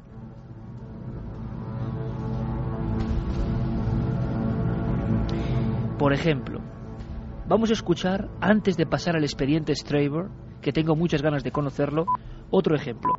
Cuando empiezan las historias, cuando el protagonista es un niño y cuando los padres, por supuesto y por lógica, acuden al pediatra, luego al psicólogo y piensan que son cosas mentales de terrores de todos los niños.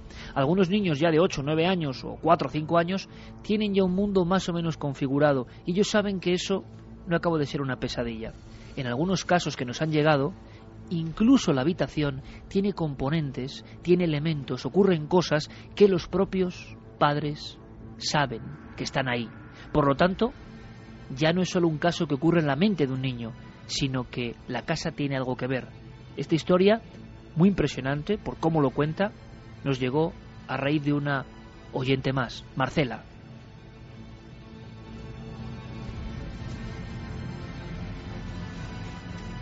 Eh, empieza con muchas pesadillas por la noche, empieza a orinarse en la cama, eh, muy despistado, con muchísimos dolores de cabeza. Incluso lo está llevando al neurólogo porque los dolores de cabeza eran al descartarse.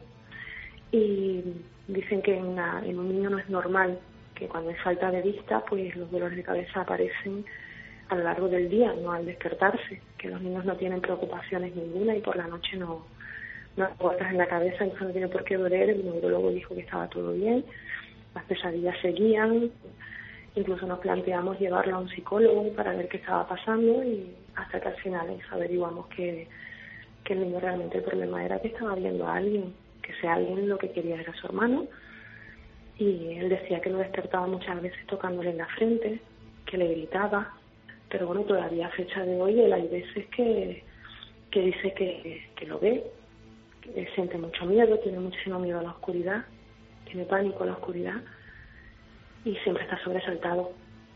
Eso siempre, siempre mira para detrás, porque le da la sensación de que hay alguien detrás que lo está mirando. Y después la casa, la casa siempre olía podrido era siempre un olor a podrido, como si hubiera un animal muerto dentro, sobre todo en su cuarto, mucho frío en su cuarto, frío tremendo. Frío, olor a podrido, otros de los clásicos, de los elementos que han configurado los grandes estudios de los, vamos a llamar, fenómenos paranormales. Esa delgada línea también se une aquí. Hace 25 años eh, hubo gente que tuvo, repito, que acudir a especialistas y de pronto 100, 200, 300, 400 personas sin conexión entre ellas estaban sufriendo al mismo tiempo un nuevo tipo de apariciones a los pies de la propia cama, con voces, con miradas. Whitley Strieber fue el primero que se atrevió a escribirlo. Javier Sierra, hace no mucho tiempo, nos hablaba de la historia personal de este investigador. Pero es que ahora tenemos novedades. Y además, el personaje es perfecto porque si esto ha empezado a agravarse de alguna forma a nivel del misterio en los últimos 25 años, si en el último cuarto de siglo hemos aprendido todos eso de VDD, visitantes de dormitorio, si sería en la cuarta fase de estos fenómenos de parálisis del sueño, ¿qué sabemos hoy? Loeche nos decía que a nivel de neurociencia hemos aprendido muy poco, que en general los sueños siguen siendo el mismo mundo inescrutable. Y de esto, Javier, ¿qué te ha contado Streiber? Bueno, Straver hace 25 años tenía su libro Comunión en el número uno de los libros más vendidos del New York Times. Eh, por lo tanto, era eh, la personalidad literaria del momento, con una obra que además él eh, se empeñaba una y otra vez en decir que aquello no era una novela de terror, no era un relato de ficción, era una historia absolutamente real. Lo que mm, esta tarde hemos podido hacer con él en una conversación distendida que hemos mantenido por teléfono desde su casa en Santa Mónica, en California, es eh, rememorar el inicio de todo y en qué situación se encuentra ahora mismo su autoinvestigación sobre lo que él eh, vivió en una tarde de Navidad de 1985. Lo que ocurrió fue lo siguiente, tenemos que situarnos en el 26 de diciembre de 1985 en una cabaña de madera de dos plantas que eh, se encontraba eh, a unos pocos kilómetros de Nueva York en medio de un bosque él había decidido pasar eh, los días de fiesta de la Navidad con su hijo pequeño y con su esposa Anne y allí agazapados en aquellas cuatro paredes de madera poder de alguna manera recrearse en la enorme nevada que había caído aquellos días alrededor.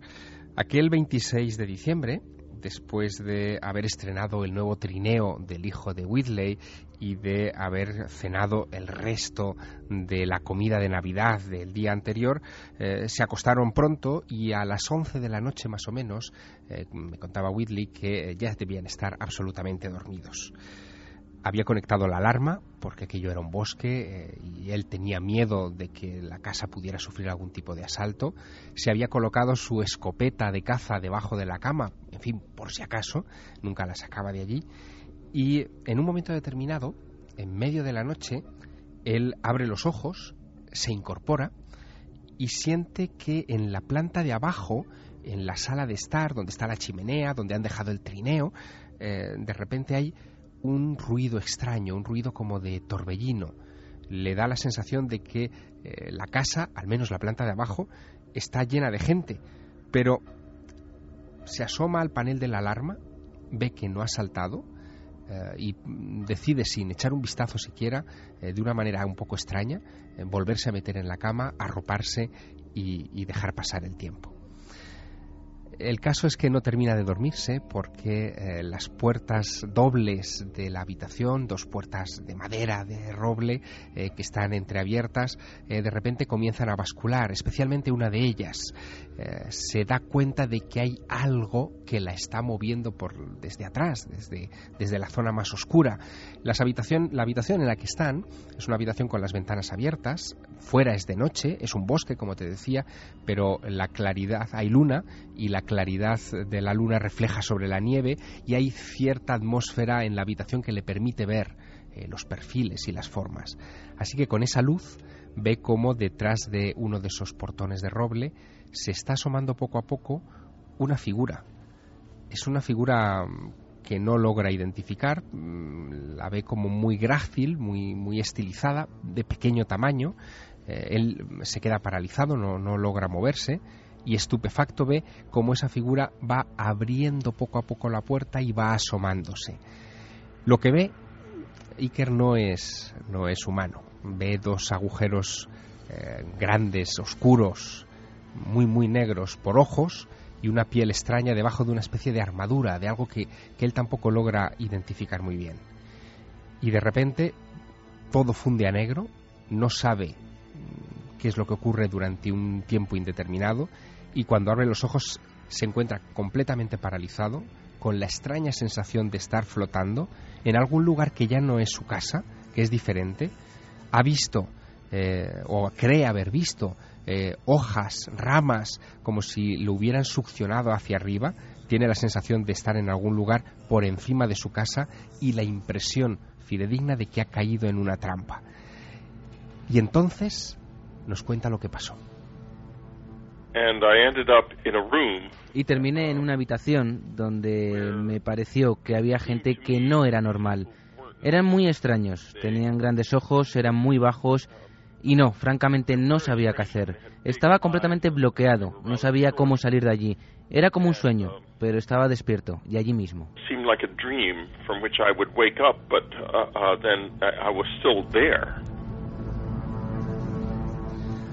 Dos seres eh, de esas figuras pequeñas que le rodean, de ojos eh, grandes, como el que ha abierto la puerta de su dormitorio, no se sabe si un minuto o una hora atrás, él es incapaz de precisarlo. Dos de estos seres finalmente le muestran una caja negra con una eh, tapa que parece deslizante. la sostiene uno de ellos, uno muy delgado, que él cree que es una mujer, es el que inspirará después la portada de su libro.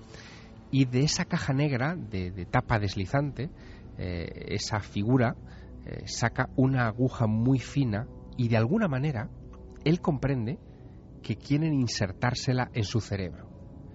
En ese momento Whitley enloquece, enloquece de terror, cree que le van a convertir en un vegetal, que le van a tocar su cerebro y que, en fin, no va a volver a ser nunca más eh, el que era.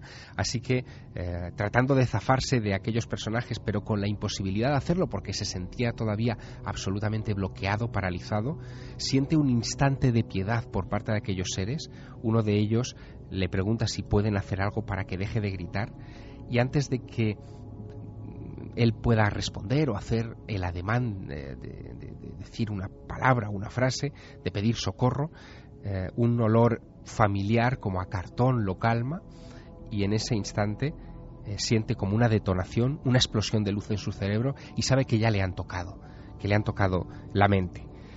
Pero no todo acaba ahí, porque inmediatamente después comienzan una serie de exploraciones físicas eh, que le dejarán muy tocado.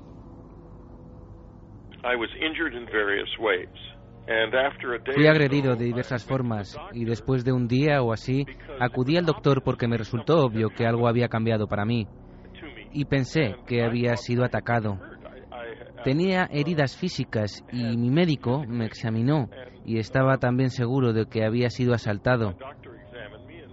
Pensamos que había sido un intento de asesinato porque soy un escritor conocido y había publicado un libro famoso e incendiario titulado War Day, que había sido apoyado por el senador Ted Kennedy y había ofendido a ciertas personas influyentes en la política de los Estados Unidos. Él cree que, todo esto puede haber sido un asalto físico. Todavía él no piensa en, ni muchísimo menos en extraterrestres ni nada por el estilo. De hecho, acudirá a un terapeuta, eh, a un hipnólogo forense que eh, tratará de sacarle más retazos de lo que ha pasado en ese tiempo de bloqueo eh, que ha vivido y en esas circunstancias, en circunstancias de hipnosis, él recuerda cómo esas figuras llegan incluso a introducirle por el recto una especie de eh, sonda enorme de unos 30 centímetros de largo, con unos cables en la punta, eh, que le dan eh, finalmente la sensación de sentirse violado. Hasta esto, hasta este pequeño detalle tan escatológico, tan extraño, coincide mucho con los relatos antiguos de íncubos y súcubos, de esos demonios eh, que agredían sexualmente a, los, a sus víctimas, a hombres y a mujeres. Pero él no se fijará en eso. Pensará que eh, tras toda esta historia hay algo físico, real, eh, que tiene que ver con humanos, no con criaturas de sus sueños o quizá con extraterrestres. Tanto es así que en estado de hipnosis recuerda algo que lo inquietará profundamente.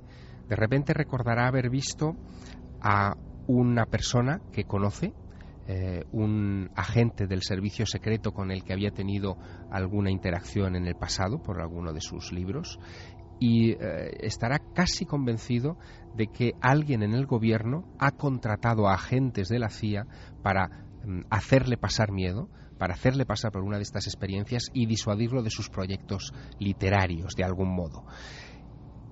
Pero no llegará a convencerse tampoco de eso, porque cuando intenta localizar a ese agente de la CIA para pedirle explicaciones y para, para iniciar un proceso legal contra él, descubre que ese hombre lleva nueve meses muerto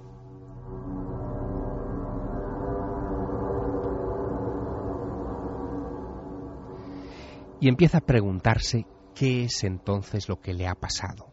¿Cómo es posible que haya visto a alguien que llevaba nueve meses muerto, que haya visto a figuras que le recuerdan a extraterrestres? ¿Cómo interpretar todo esto? Y poco a poco comienza a formularse sus propias ideas al respecto. Si algo desconocido me sucedió, le está pasando a miles de personas de todo el mundo. Lo mismo y no ha sido estudiado adecuadamente ni entendido como se merece. Hay mucho secretismo a su alrededor aquí, en los Estados Unidos. Los Estados Unidos son un país extremo para los secretos, muy secretista.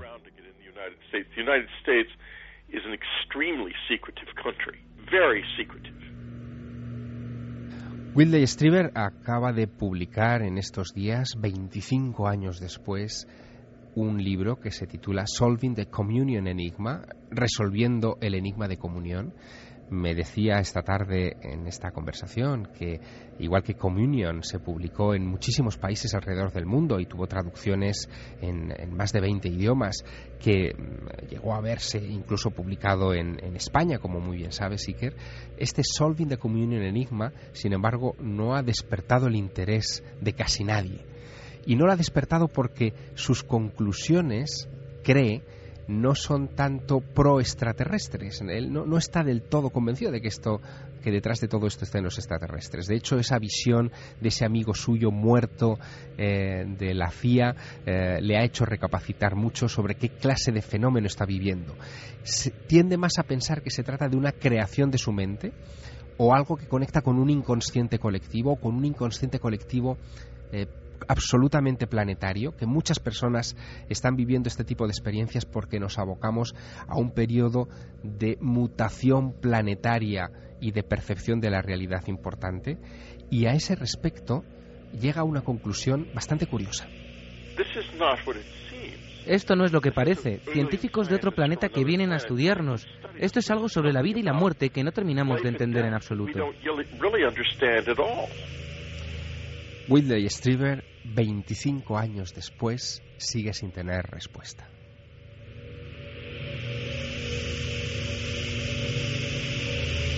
Qué maravilla, Javier, el hombre que hace 25 años abrió una frontera nueva, el misterio venía a tu casa, no ocurría en una campiña, en un lugar, no, no, el misterio ocurría en tu propia habitación.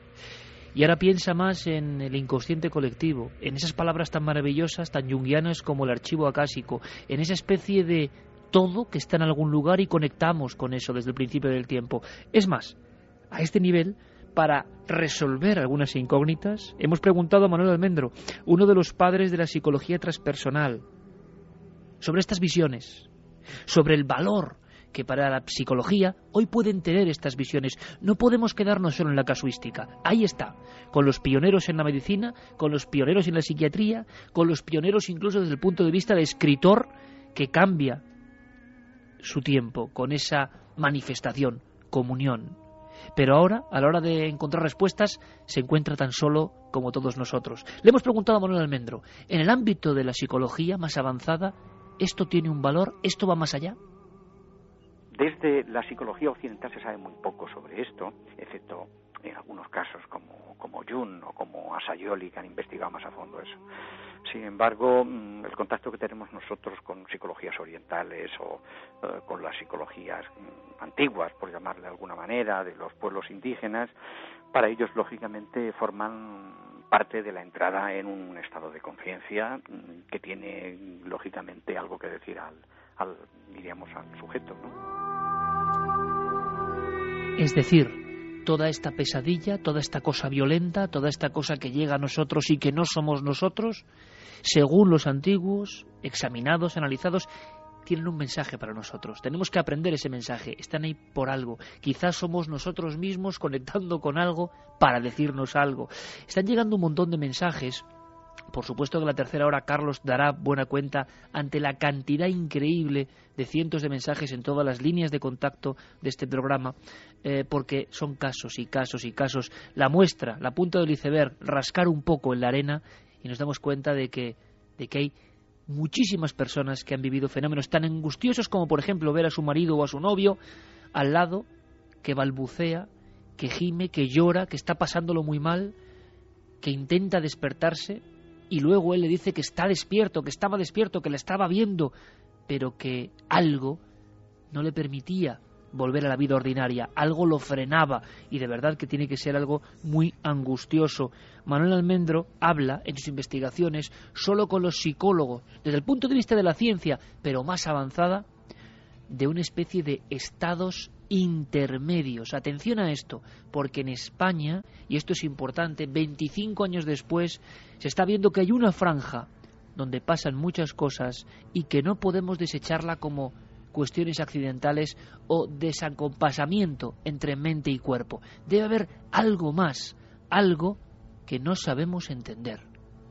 He visto bastantes casos de estos, yo les llamo estados intermedios. Son muy curiosos muy curiosos porque, bueno, si la persona no se asusta, que es lo que a veces suele suceder, si la persona no se asusta, eh, resulta que eh, la persona puede entrar en unos estados de conciencia interesantísimos y vamos a llamarle alucinatorios entre comillas, pero para mí tienen gran valor terapéutico. La persona, si no se asusta, eh, entra en un estado onírico que yo creo que no es exactamente la del sueño lúcido. Pienso que ahí es un estado diferente. ¿Cuál es el mensaje del doctor Manuel Almendro? Que hay que hacer un esfuerzo. Quizá algunos de los amigos y amigas que están angustiados, que lo viven, encuentran aquí un alivio. Claro que los casos dan mucho miedo, pero nosotros no podemos quedarnos en eso. Estamos atenazando este misterio para saber algo más. Hemos hablado con testigos y hemos hablado con los principales científicos a nivel mundial de este tema, Stanley Krippner y sobre todo la doctora Adler. La gran pregunta es qué podemos hacer si sufrimos este estado de parálisis del sueño, incluso con alucinaciones hipnogógicas o hipnopómbicas. Si se aparecen ante nosotros, ¿qué podemos hacer? Almendro lo tiene claro no hay que intentar huir, no hay que dejarse llevar por el miedo, aunque dé mucho miedo y aunque sea fácil desde fuera decirlo. Hay que quizá relajarse y observar muy bien todo lo que pasa en ese umbral. Le preguntamos al doctor la, a la doctora Shelley Adler por si hay algún tipo de peligro. Hemos visto, nos lo ha contado Carlos Largo, que en algunas comunidades con creencias muy aferradas el terror puede ser tal que se desencadena un infarto, por ejemplo. Pero no nos tiene por qué pasar eso bajo ningún concepto. Seguro que puede haber formas de dominar esta experiencia. Doctor Adler. En una situación normal, la parálisis del sueño es absolutamente natural y no es peligrosa, aunque las personas que lo han vivido dicen que fue mucho más terrorífico de lo que nunca hubieran podido imaginar y que da mucho más miedo que leer un libro o ver una película de terror, porque tu cerebro te produce la convicción de que realmente estás paralizado y no hay nada que podamos hacer para prevenir la parálisis del sueño, porque no tiene ningún peligro para el ser humano. Pero vayamos más allá. Intentemos encontrar una respuesta para tantos oyentes de milenio que sufren este tipo de encuentros. Otro científico, otro hombre de la pura y fría lógica, Jorge Cuadros, embriólogo clínico, ha estudiado casos mediante la hipnosis. Antes Javier Sierra hablaba de hipnosis, de terapeuta hipnotizador también, para el caso de ese famoso escritor. Jorge Cuadros lo tiene claro. Como miembro mm, de la Federación de Hipnosis Clínica Española, en la hipnosis puede haber una forma de entender este tipo de visiones. En principio no es una patología, por lo tanto no es un problema. Si fuera, eh, si ocurriera con mucha frecuencia, eh, probablemente requeriría una ayuda profesional. Yo, por mi parte y por mi por mi formación, recomendaría eh, a un especialista, a un psicólogo especialista en, hipnosis clínica, porque se podría tratar. Pero yo sé muy bien que hay personas que no quieren llegar a ese nivel, hay personas que viven en lugares, en núcleos lejanos de las grandes capitales, personas que quizá esta misma noche, en un pequeño pueblo, tienen miedo a dormir porque aparece esa pesadilla que cobra forma dentro de la habitación. Por ejemplo, un niño con viejos ropajes, una mujer que mira fijamente sin decir nada junto a la cama. Es que eso ocurre. Hay más posibilidades de enfrentarse a eso. Una estudiosa de estos fenómenos como Isabela Herranz nos habla de la posibilidad de dar un paso más, de relajarse en vez de angustiarse. Suena fácil decirlo, pero ahí lo dejamos por si a alguien le sirve el consejo. La mejor manera para superar la parálisis del sueño es hacer precisamente lo contrario de lo que hace todo el mundo. Es decir, en vez de querer despertarnos, que es cuando nos entra la angustia y vemos que no podemos movernos, de ahí viene la parálisis, lo mejor es intentar volver a dormirnos. Entonces, cuando hacemos eso, lo más fácil es que se nos pase el episodio, ¿no? ¿Será así? Sería interesante que muchos de los amigos y amigas que están confesando esta noche que viven estos fenómenos nos cuenten si les ha servido de algo. Terminamos con Manuel Martín Loeches, una autoridad en la neurociencia, una persona que nos ha dicho al inicio del programa que sobre este ámbito desengañémonos, no sabemos nada, Estamos como hace 50 años. Sabemos los fenómenos. Bajo ningún concepto la causa. No se dejan atrapar. Pero, ¿habrá algún tratamiento? ¿Podremos tener cierta esperanza? ¿Podremos defendernos incluso de las angustias que nos producen repetitivamente este tipo de apariciones? Pues en principio no, no conozco de ningún tratamiento. No creo que haya un, tratamiento eficaz, puesto que no se puede intervenir. Quizás eh, inducir o, mentalizar a la persona de que antes o después ese estado se va a acabar, que no se angustie, porque muchas veces eh, la situación de angustia que se vive en esos momentos a veces empeora más que facilita el proceso de, despertar del, cuerpo, entonces lo mejor es evidentemente relajarse y, bueno, pues esperar a que, a que se salga de ese trance, ¿no? Pero no hay ningún tratamiento específico.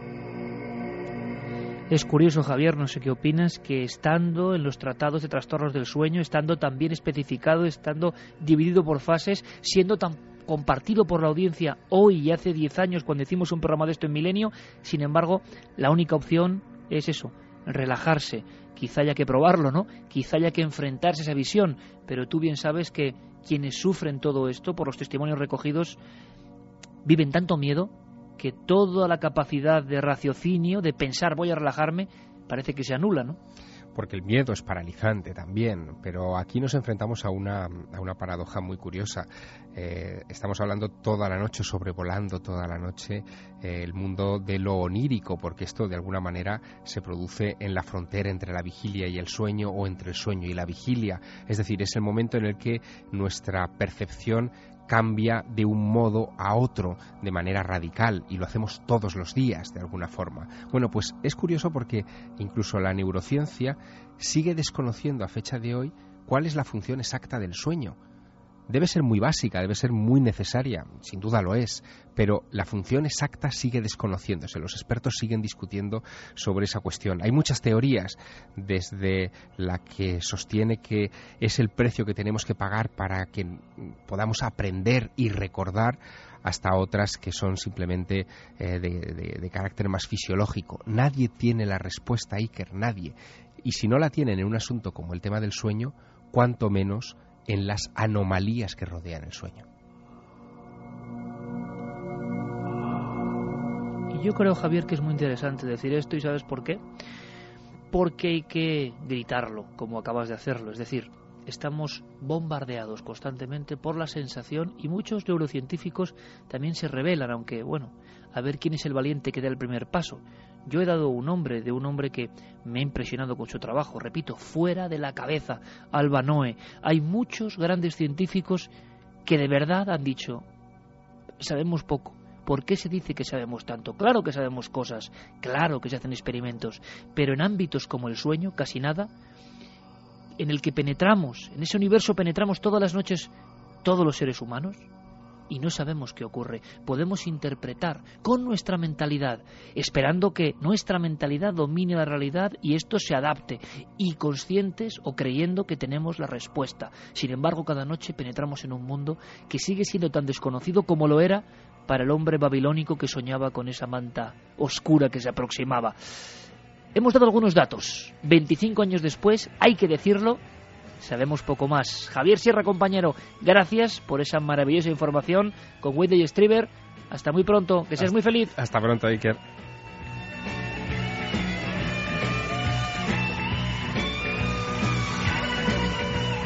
Enseguida, por supuesto, muchas más informaciones, nuestro equipo, Santiago Camacho y todo lo que está pasando, por ejemplo, en la red. Me han mandado un mensaje que decía, ha estallado la primera gran guerra en la red. ¿Será verdad? Muchas informaciones. Seguimos. Sigue la noche de misterio y de sueños en Milenio 3. Milenio 3. Cadena Ser.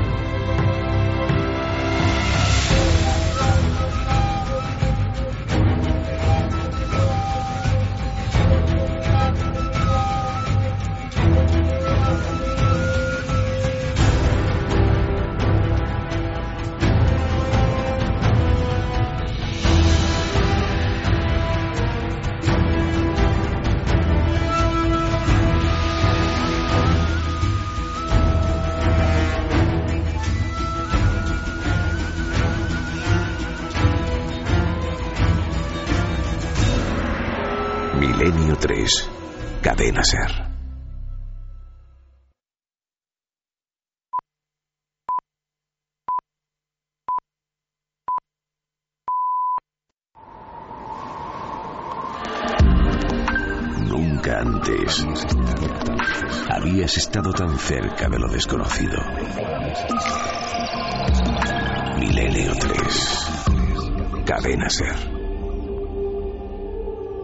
El programa que están ustedes escuchando es la repetición de uno ya emitido. Gracias por su atención.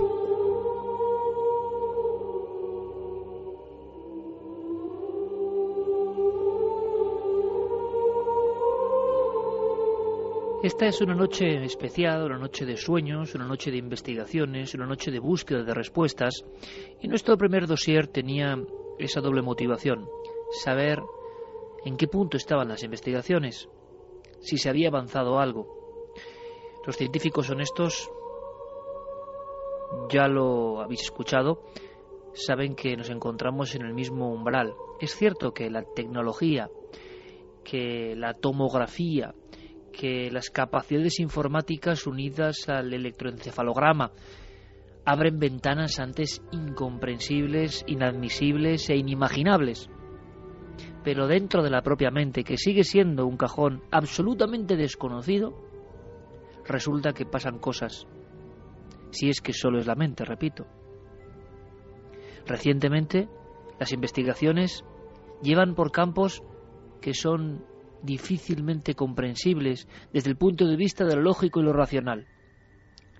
Da la sensación de que la mente se comporta como un gran mapa y que todas esas áreas A, igual a B, C provoca lo siguiente, no están tan definidas. Eso lo dicen. Y no solo por Robagini, los científicos de vanguardia. Tan científicos como cualquier otro. Con sus carreras y con su, eso sí, capacidad para darse cuenta de lo que está ocurriendo. Sigue estando el cerebro, los fenómenos de la mente, si es que este es lo mismo que el cerebro, en un umbral muy lejano, no los comprendemos. Pero hemos visto cómo los testimonios que hoy, por ejemplo, están saliendo en el muro de Facebook de la nave del misterio, o en la página web ikergenerales.com o en milenio3 lo que nos está llegando una vez más es el ejemplo vivo que no muere, que no lo sepulta la tecnología, que no lo sepulta el racionalismo, que no lo sepulta la conciencia que tenemos de todo lo mecánico y que controlamos más o menos hasta nuestros terrores, no, no. Los terrores siguen siendo eh, algo que da miedo, los terrores siguen apareciéndose y siguen haciéndolo con las mismas formas. Y siguen desconcertando a quienes lo sufren. Y esto solo lo pueden entender quienes los han vivido. Recuerdo en un inicio cuando estábamos en mantillas en este asunto hace unos 25 años, en el tema de las apariciones dentro, por ejemplo, del dormitorio, que muchos investigadores, por ejemplo de la ufología, llevaban a las cosas sardinas, es decir, relacionaban los hechos. Un caso impresionante, por ejemplo, en Santander, en la provincia, entonces de Santander, y en Cantabria, en la comunidad autónoma, una persona que se despierta, le falta la respiración, notas se queda en la garganta, angustia, oye un zumbido, oye un zumbido está junto a su esposa, se despierta, mira hacia la pared, lisa, vacía, sin televisión, sin nada, hablamos de final de los 70, y descubre una figura que le aterra porque es tan alta que tiene que encorvarse ligeramente para observar. Su espalda, con la cabeza más baja, como quien está espiando, roza con el techo. Y está ahí, la sensación que tiene este hombre que tendrá durante toda la vida es que se ha despertado destiempo, que eso estaba ahí mirando fijo durante horas y que no estaba en el guion despertarse en ese momento. Él lo hizo gracias a ese zumbido, esa alarma, y entonces contempló algo que ni siquiera cabía en sus parámetros mentales. Después soñó con esa figura, viajante de comercio en algunos hoteles, en la soledad de la habitación, a veces con la puerta abierta del baño y viendo el reflejo de esa figura, pero él sabía que era un sueño. Él sabía que eso era el producto de un terror. Él sabía que en su cerebro se habían registrado una serie de elementos incomprensibles y que llevan a estar ahí para siempre. Pero también él sabía, y esto es lo importante, que no tenía nada que ver toda esa retaíla de visiones, recuerdos, sugestiones con la primera vez. La primera vez él sabía que era una profunda verdad, que estaba ahí, por algún motivo, mirándole.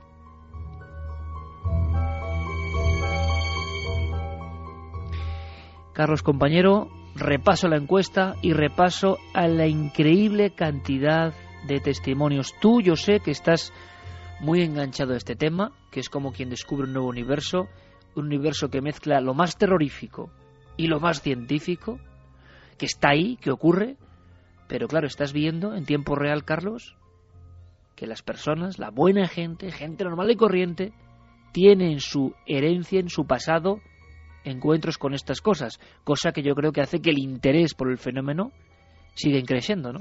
Sí, porque además, eh, Iker, según estabas haciendo este relato, me venía a la cabeza precisamente también como la doctora Adler describía a unas criaturas que los Homong tenían en su tradición, en su cultura, que son los llamados Dapsok o Dapsuban, que son esos seres diabólicos que por la noche eh, pues aterrorizaban a sus víctimas apretándole en el pecho.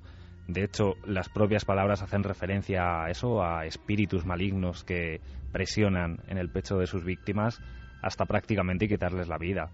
Y eso es lo que nos están transmitiendo muchos de los oyentes. Hay muchas cosas además, Carlos, que tienen como una raíz común. Por cierto, que en China, si yo, bueno, pronunciar bien esto es imposible, pero Gu Yuan Chuang significa algo así, que los profesores de chino no me peguen ¿eh? con la maza, pero espectro que presiona el pecho, fantasma que presiona el pecho. Eh, los primeros eh, testimonios escritos hace más de 2.500 años. No está nada mal. Cuéntame, Carlos. Pues mira, si te parece, vamos a revisar cómo van los resultados de la encuesta. Y ahora mismo la encuesta, además con un nivel de participación muy alto, tiene un 40,7% como respuesta a hablar dormido, un 31,5% padecen parálisis del sueño, un 14,1% dicen haber tenido experiencias con visitantes nocturnos. 14,1, ¿eh? Y 13,7%, también no deja de sorprender, sonambulismo. Vamos a ver algunos de esos mensajes. Por ejemplo, Mir nos escribía y nos decía que de pequeña sufría terrores nocturnos que una vez supuso que era un diablo lo que vio y que se desmayó del susto. En la actualidad sufre de parálisis nocturna.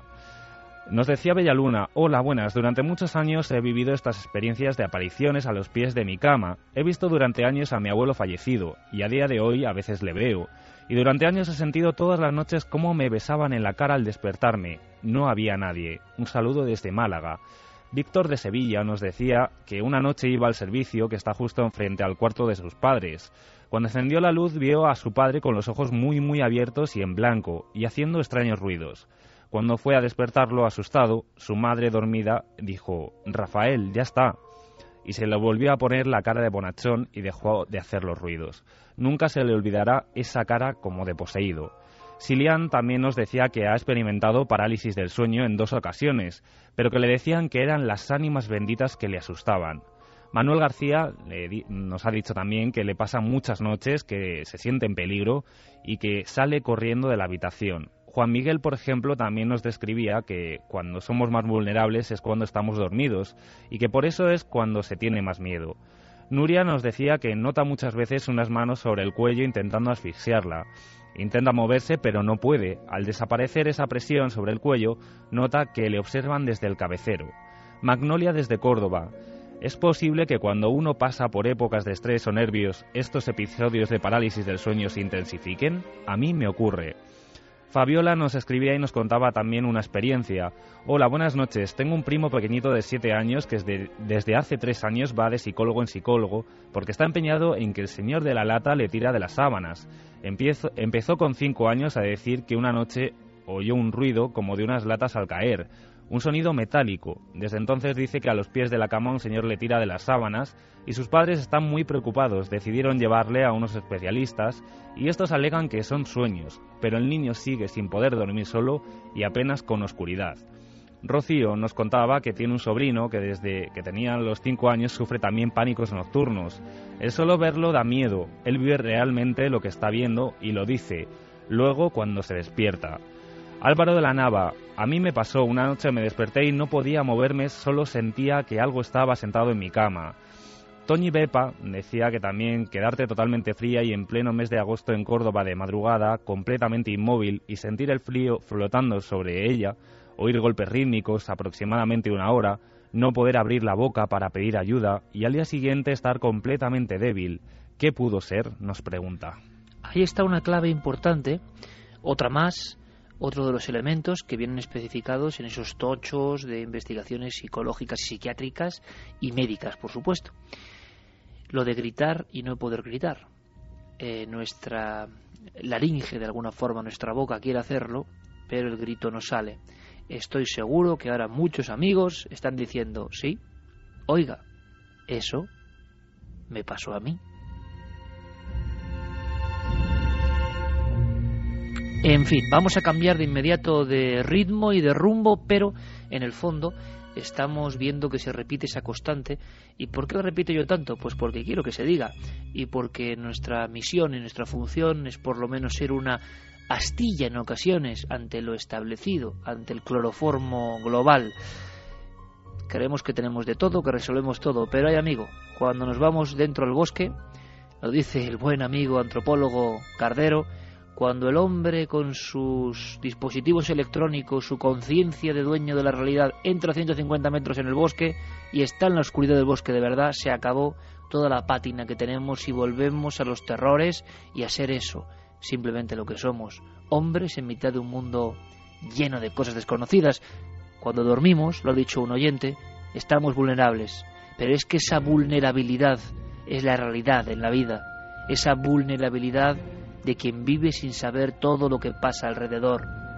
Que creemos que lo sabemos, que todo está bajo control. Bueno, allá cada cual. Y bajo control se ha hablado de la red, bajo controles diferentes y extraños. Se ha hablado de batallas cibernéticas. Yo no sé casi nada, de verdad. Soy un hombre del Paleolítico perdido en el siglo XXI y quiero que mis amigos, los que sí saben, me lo cuenten, no el calero. Vamos hacia los mundos de la conspiración.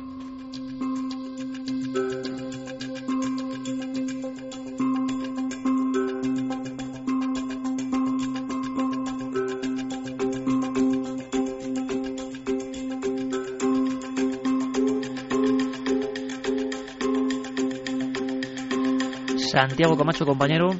Buenas noches, Iker. Buenas noches, maestro de la conspiración, maestro de lo cibernético. ¿Qué demonios está pasando? ¿Qué líos están surgiendo en el mundo de lo digital? Me han dicho eso de Primera Guerra en la Red. Quiero saber, y quiero por favor, Carlos, algo muy atento compañero, quiero también las opiniones de nuestros amigos, pueden hacerlo en nuestras vías de contacto, sobre este fenómeno que toca de lleno Internet. Permíteme que conectemos con ese estudio en uno de los lugares más bellos de España. San Vicente de la Barquera, Diego Marañón, buenas noches. Hola Iker, buenas noches, ¿qué tal? Otro de nuestros grandes cronistas, está pasando algo. Yo no sé si podéis darle un titular. Quiero un titular de Santiago Camacho y otro de Diego Marañón. Pues el mío sería algún día en los libros de historia figurará lo que está sucediendo en las últimas dos noches, aunque haya pasado desapercibido para muchos. No está nada mal, Santi. Diego, el tuyo. Que en 24 horas la triple W ha pasado de ser la World Wide Web a la World War Web, a la guerra mundial de Internet. Bueno, no está nada mal.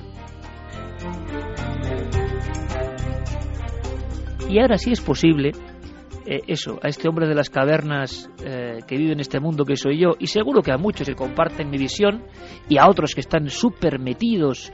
Yo solo soy un aprendiz y gracias a Guillermo León. Pero, ¿qué está pasando? Me lo podéis ir contando. Abrimos el diálogo, el debate. Em, ¿Cómo podemos contar todo lo que ha pasado en esas dos noches que dice Santiago Camacho son históricas? Hombre, yo creo que deberíamos, antes de empezar con estas dos noches históricas, y de hecho eh, para que te hagas una idea de hasta qué punto estamos hablando eh, de una guerra, en las páginas web y en los foros afines a Anonymous esta noche eh, no hacen más que aparecer mensajes de Tango Down, blanco derribado, refiriéndose a montones de páginas web. La última ha sido la página web de Sony en, Reino Unido. Eso está pasando ahora mismo, Santi. esa batalla está ahora mismo ocurriendo. Esos, esos mensajes de Tango Down eh, se están repitiendo durante toda la noche y anoche eran incluso mucho más, mucho más frecuentes. Y ya te digo que la última de hace un ratito, eh, Sony Co. UK acaba de caer de lleno. Madre mía, y, entonces, bueno, es que es tan gráfico, ¿por qué se ha llegado a esto? ¿Qué está ocurriendo? ¿Qué está pasando? Y luego, por supuesto, vuestras reflexiones. Eh, ¿Por qué se inicia esto exactamente? Yo quiero saberlo todo, Santi, Diego. Y cómo se llega a algo que nos parece casi fantasmagórico, pero ojo, real, lo estamos viviendo, Primera Guerra Digital. Pues vamos, eh, vamos a ver cómo nos lo repartimos, Diego. Yo creo eh, que deberíamos empezar no por lo que ha sucedido estas dos noches, sino por los precedentes. Eh, los precedentes son la promulgación o el intento de promulgación de dos leyes muy polémicas en Estados Unidos, la sopa y la pipa, que con esos nombres pues parece que son cosa de broma, pero desde luego no lo son. Son dos leyes contra la piratería y teóricamente a favor de los de la protección de los derechos de autor, pero que son sumamente restrictivas, que ya abrieron una primera guerra. La primera guerra fue una guerra abierta entre dos de los lobbies más poderosos que actúan sobre los políticos de Washington. Uno, lógicamente, el de Hollywood, que tiene intereses en que la ley se apruebe y que eh, pues eh, sus películas y sus eh, producciones musicales pues dejen de sufrir las copias ilegales.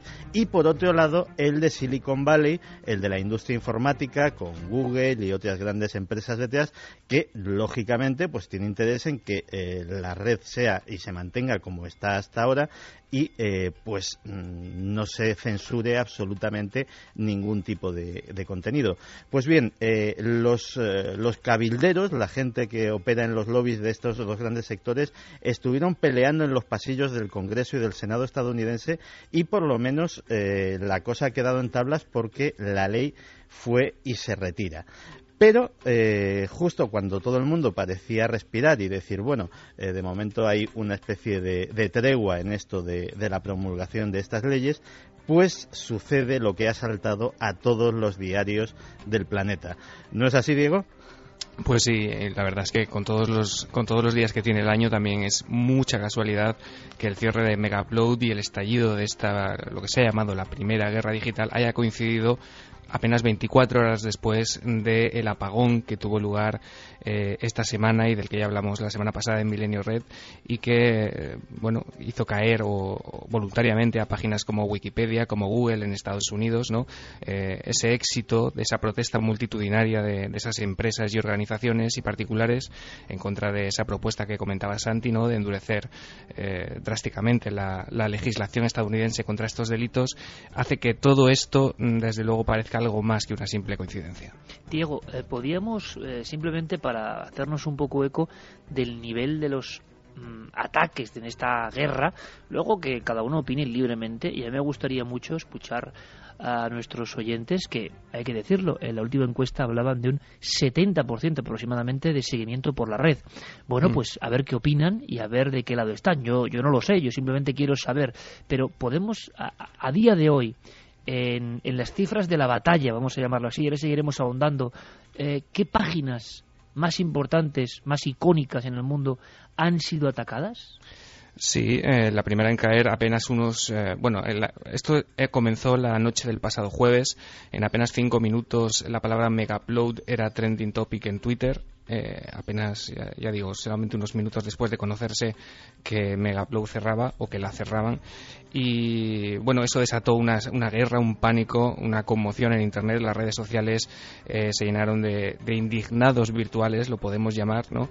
Eh, con lo cual eso provocó que, este movimiento, encabezado por Anonymous, eh, boicoteara a centenares de páginas web a lo largo y ancho del planeta. El Departamento de Justicia de Estados Unidos, la web de Universal, de la compañía eh, audiovisual, también en Estados Unidos, la página del FBI. Eh, en España cayó la SGAE, cayó el Ministerio de Cultura y, eh, bueno, últimamente la cosa se está poniendo ya muy seria porque se han filtrado los datos personales del director del FBI, de Robert Mueller, y también de su familia, de sus hijas, de su yerno y, bueno, de, de una serie miembros de su familia. Se han publicado sus direcciones, sus teléfonos, sus correos electrónicos, estamos entrando en un terreno verdaderamente pantanoso. Dos blancos recientitos de esta misma noche.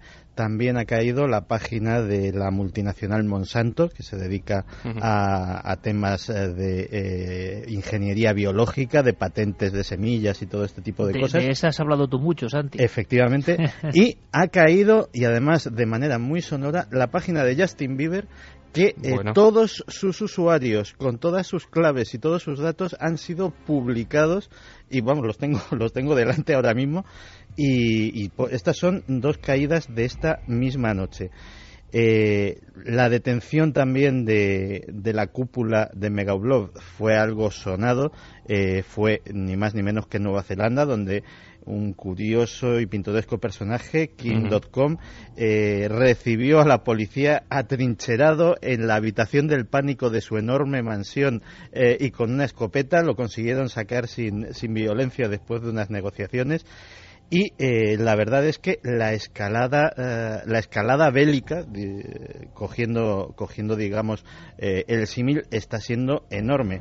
De hecho he recibido a petición a petición mía pues de gente bien informada que sabes que conozco al otro lado del charco un correo en el que me decían a título entre de rumor y extraoficial, pero os aseguro que bastante fiable, que por ejemplo el comando de ciberguerra del ejército estadounidense ahora mismo con todo este asunto está en máxima alerta.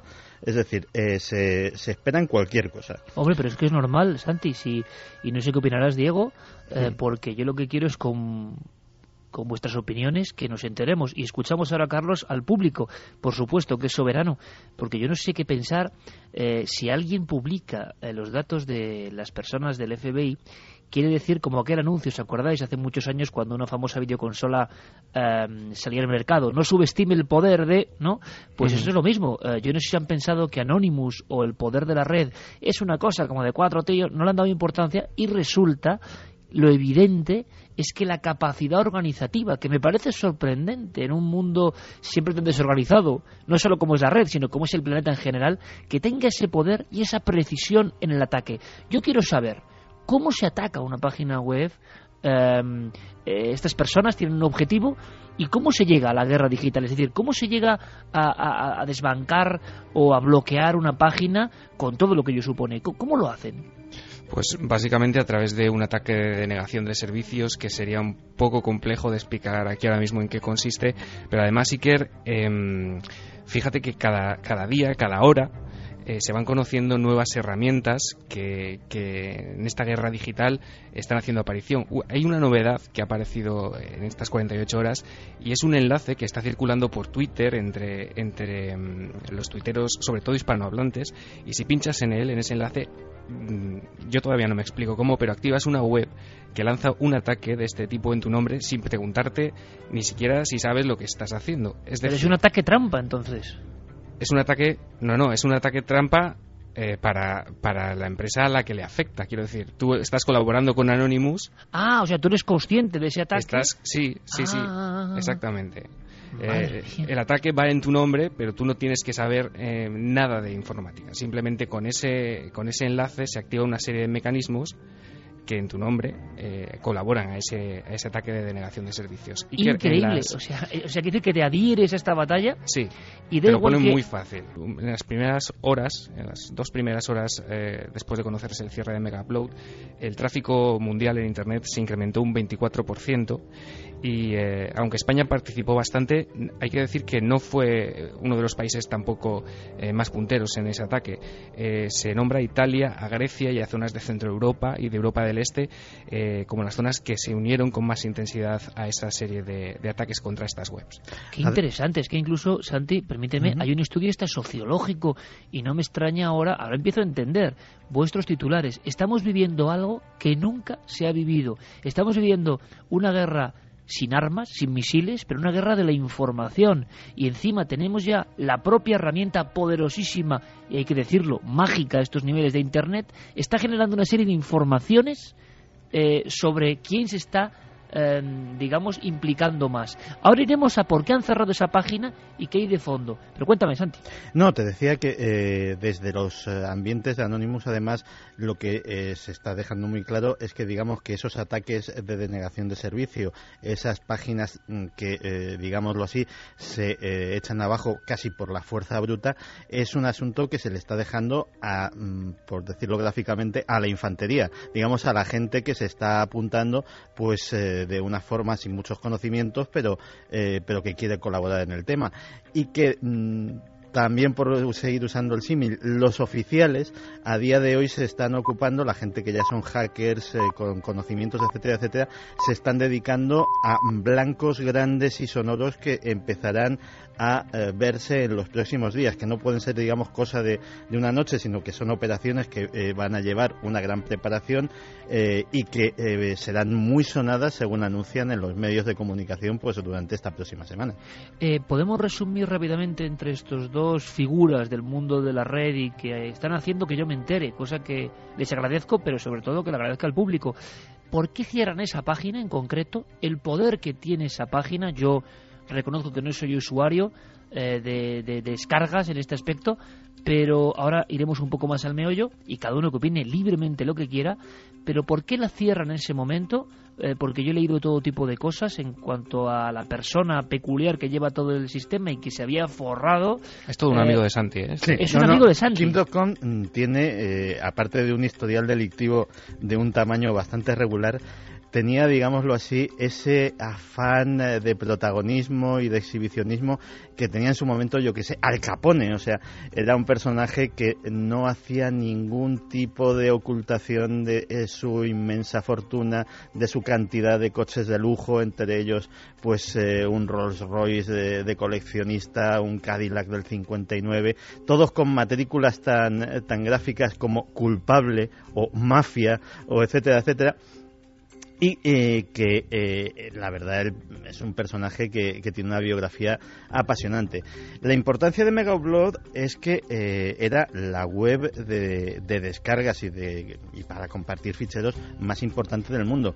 Agárrate con el dato, el 4% del tráfico de Internet pasaba por Megaupload. Es decir, estamos hablando de una cantidad de datos diarios brutales. Eh, ¿Y lo había montado eso este tipo? Lo había montado él con unos colaboradores que han sido, eh, que han sido detenidos en, en su mayoría y eh, pues la verdad es que prácticamente todas las o casi todas las páginas desde la que te podías enlazar para bajarte series, bajarte discos, bajarte películas, etcétera, etcétera, estaban alojados esos ficheros en Megaupload. Eh, con lo cual eh, el tráfico que generaba era inmenso. Dice el FBI que esto ha sido una casualidad y que la operación la llevaban preparando desde hacía cinco años. Pero la verdad, como muy bien dice Diego, eh, la casualidad con la echada atrás de, la ley SOPA, pues es como poco llamativa. Están informándonos en tiempo real, porque esto es así, de que algunas de las páginas, como la de Sony, funcionaban o funcionará bien. Imagino que, claro, ahora mismo hay informáticos a un lado y a otro, recomponiendo, derribando, recomponiendo, derribando. Es una guerra. Es una guerra. Y digo yo, vamos a ver, eh, desde el absoluto desconocimiento, yo sé que parezco Paco Martínez Soria en esto, pero vamos a ver, esas, esas grandes páginas que hacen enriquecerse, por ejemplo, este personaje, eh, pues eh, meten todo tipo de contenidos, todo tipo de contenidos, pero por los que evidentemente no han pagado ningún derecho. Yo no acabo de entender, y lo planteo ahí, y quiero que me digáis mm, qué pasa y por qué quizá eh, se ha llegado a esto o no, o si hay otra forma ¿no? de resolver las, los conflictos, qué dicen unos y qué dicen otros, pero cierto es que yo, por ejemplo, en Cuarto Milenio lo sabe bien, el capitán Santiago Camacho lo sabe perfectamente, cuando tenemos que comprar un minuto de imágenes, eh, tenemos que pagar mil euros, por ejemplo, a Televisión Española o a cualquier otra empresa, porque son imágenes con unos derechos. Tú no puedes ponerlas porque sí. Eh, hacer un programa de televisión cuesta muchísimo dinero, entre otras cosas porque hay que pagar las imágenes que son de otros, hay que comprar imágenes en ocasiones. Mm, entonces, todo el material que nosotros hacemos, por ejemplo, que yo lo sé, y tiene un lado bueno, es el de la difusión, difusión constante y universal, cierto es, pero es extraño que haga rico a una sola persona. Hay un conflicto extraño, ¿no? E imagino que eso es lo que ha atacado el gobierno estadounidense y, por otro lado, muchas personas en la red que defienden el hecho de que haya este tipo de webs. Ese es un poco, eh, esas son las dos posturas de la batalla, ¿no?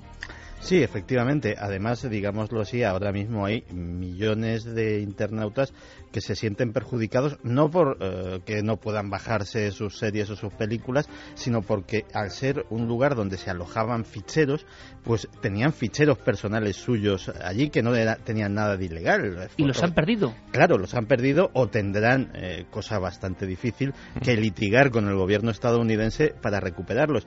También es cierto que eh, se comentaba que hay eh, ahora mismo unos cuantos miles de personas que están muy asustados con eh, si el FBI va a tener acceso a lo que eh, hay dentro de, los servidores de Megaupload. Porque efectivamente pues había películas había vídeos había eh, todo tipo de cosas. Había información personal de pues de gente incluso de empresas que utilizaban este sistema como copia de seguridad. Es decir había muchísimos ficheros legales pero también había material comprometedor y eh, podía haber desde eh, pues material abiertamente ilegal como podía ser eh, pornografía infantil probablemente información íntima de personajes, quién sabe si incluso, si incluso célebres, y información corporativa que en malas manos pues también podría causar eh, podría causar graves daños.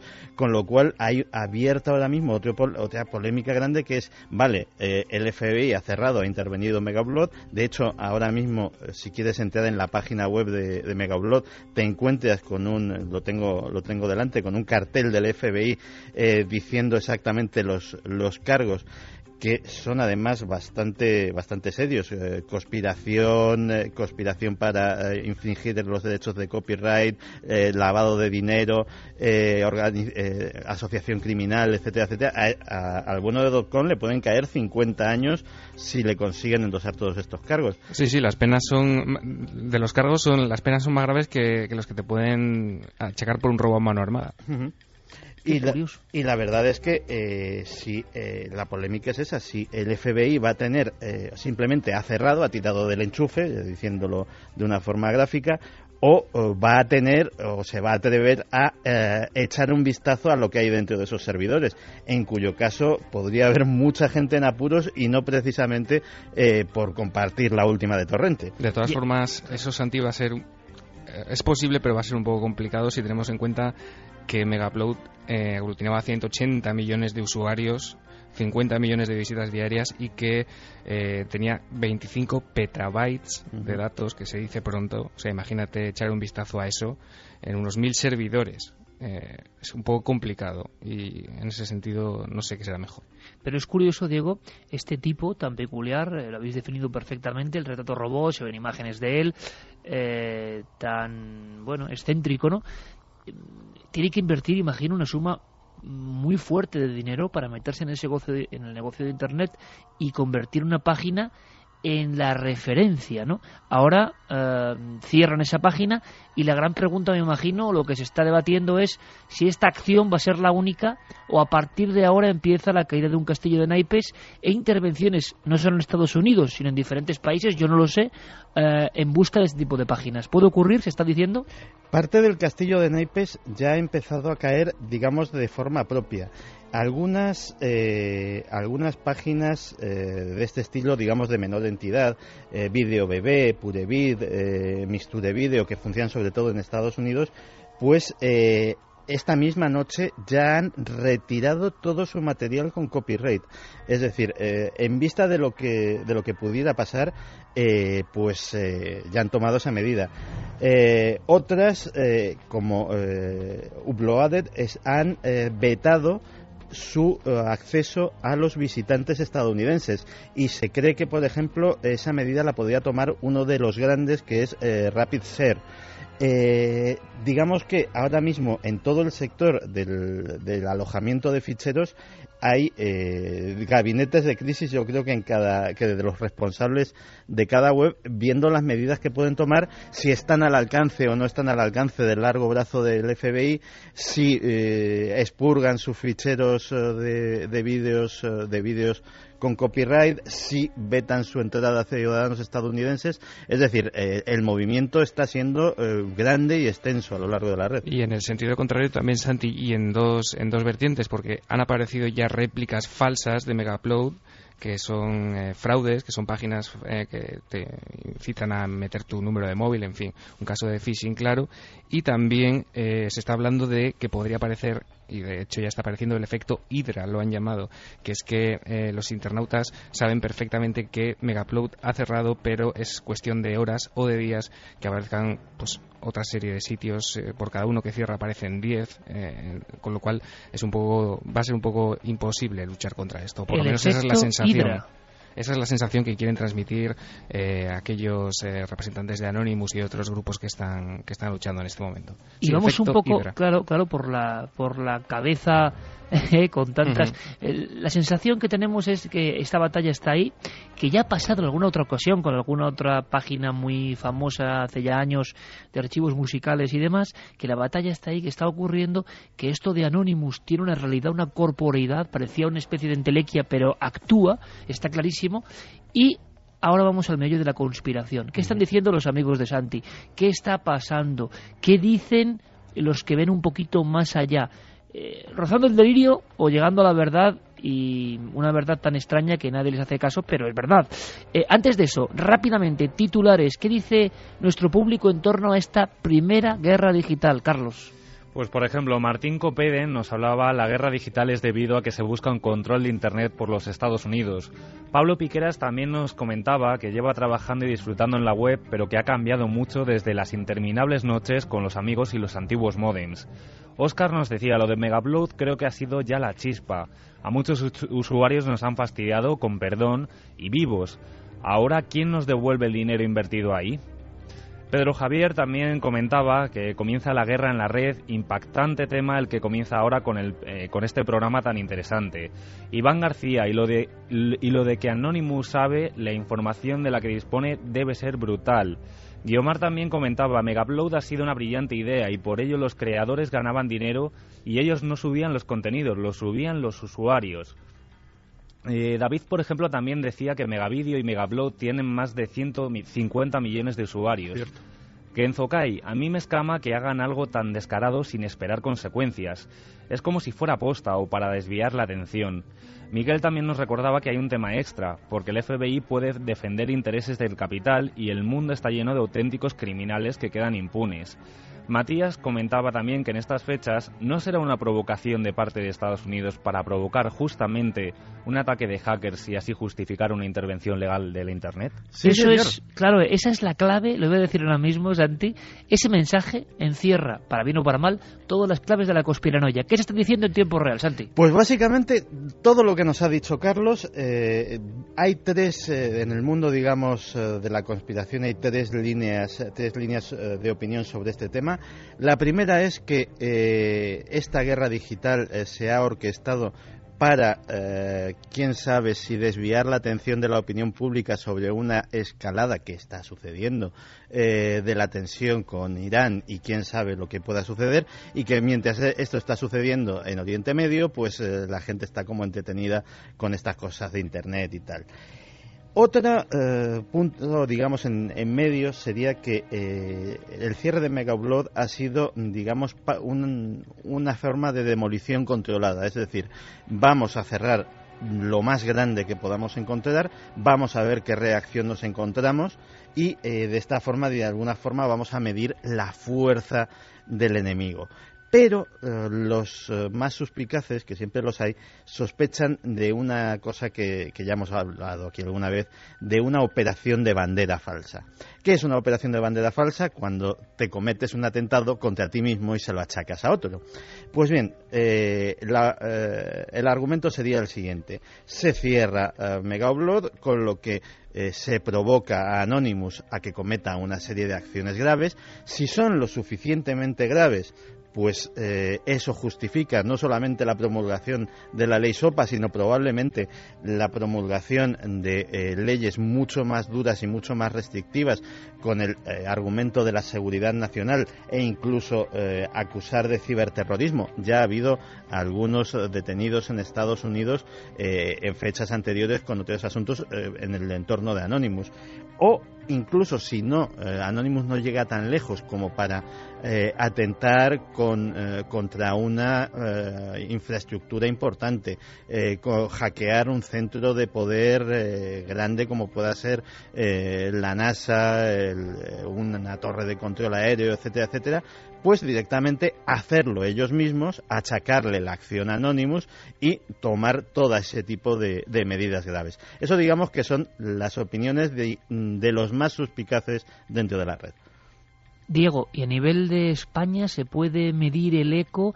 Eh, tú que eres un hombre que, conoces perfectamente todos los resortes de la red, yo no sé el usuario medio, vamos a llamarlo así, el prototipo, eh, ¿qué opina, qué dice? ¿Se alinea clarísimamente a favor de la libertad o de Anonymous? Eh, ¿O hay personas que, que comprenden también, porque se está hablando del enorme daño a, amplias áreas culturales, ¿no? Que, lo estamos viendo a raíz de, esta capacidad de muchas páginas eh, sin ningún tipo de derechos que han enriquecido a algunas personas. ¿Cómo está, si tú tienes el termómetro, el patio en nuestro país? Bueno, yo creo que, sí, que la mayoría de la gente se alinea en torno a, la libertad en Internet, pero también, por lo que he podido leer, se tiene claro que nuestro amigo Kid.com tampoco era un santo. Eh, creo que todo el mundo sabe perfectamente o puede intuir por las imágenes, además que se han encargado de divulgar estos días, eh, quién estaba al frente de esa compañía.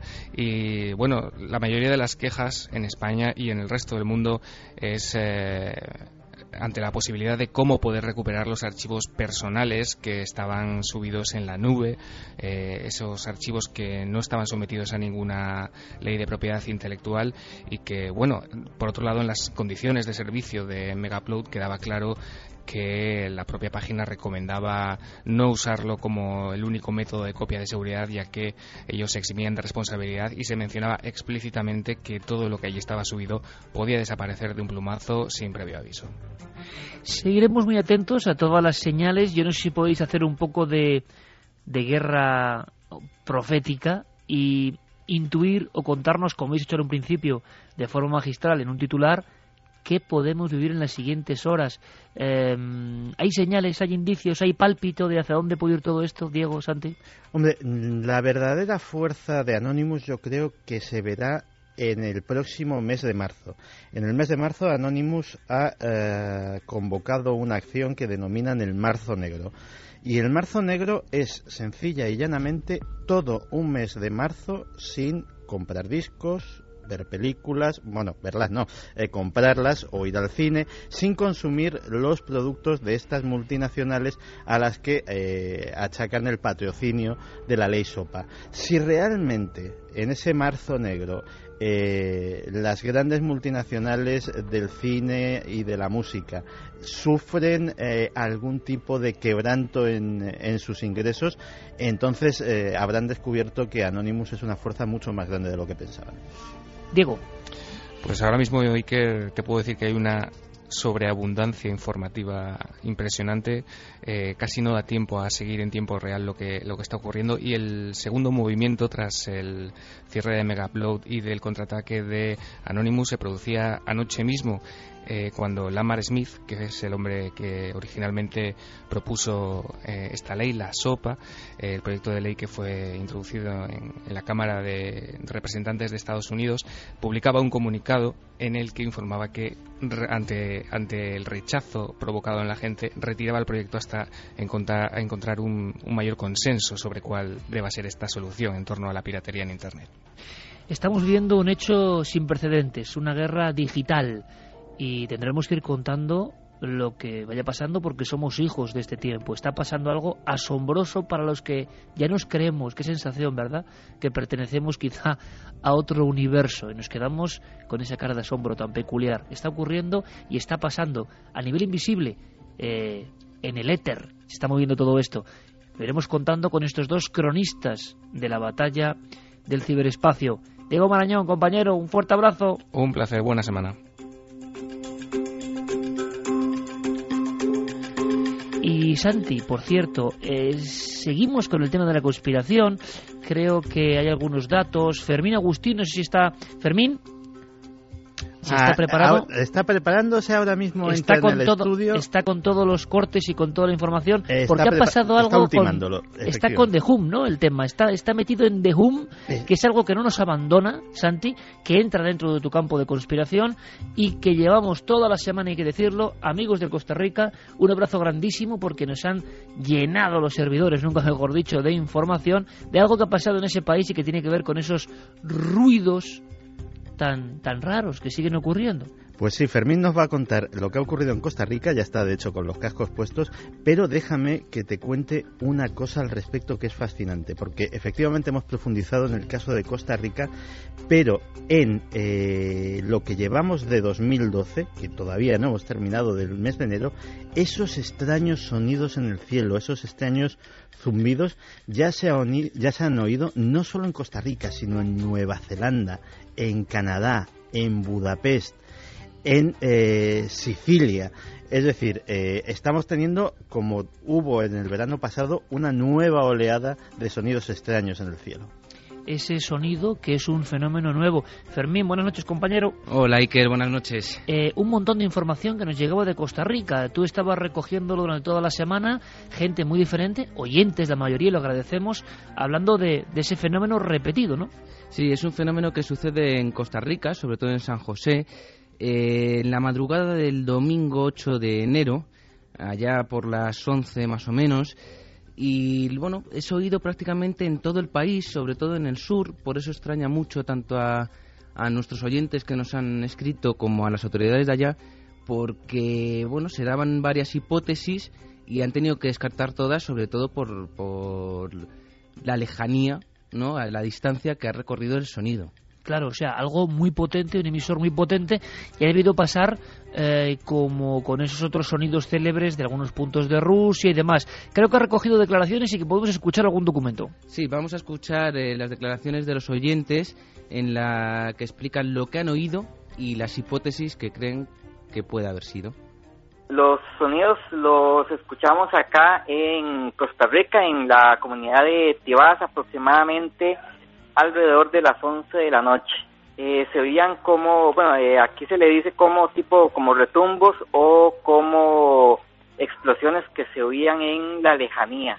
Aquí la, la prensa el día lunes eh, mostró una noticia, ¿verdad?, de que las autoridades inmediatamente locales no tenían explicación alguna de ese sonido. Hubo algunas versiones, ¿verdad?, que decían que podía ser ese, ese posible juego de pólvora. Sin embargo, los organizadores, que es la municipalidad de San José, eh, descartaron que fuera, que fuera un juego de pólvora a esas horas de la noche. Eh, también se habló un poco lo que era algún eh, retumbido de, volcanes, ¿verdad? Nosotros, el país es, es un país realmente activo con, con muchos volcanes por acá y hasta se dio una versión de un, de un posible eh, avión, ¿verdad? De la, de la Fuerza Aérea estadounidense. El volcán Turrialba, por ejemplo, en estos días, en estos días ha tenido movimientos y actividad, pero eh, está descartado de momento porque es imposible que en más de 200 kilómetros, inclusive hay reportes de que en Panamá se escuchó también, se haya podido eh, dar ese fenómeno, ¿verdad? Que todas las personas lo hayan escuchado. Entonces, de momento no hay una explicación científica al respecto de que por qué pudo haberse escuchado este sonido. Fermín, y la sensación es que todos definen el mismo sonido penetrante, constante y, eso sí, ya no ha vuelto a pasar. Ha ocurrido durante una franja de tiempo muy concreta y después ya nada.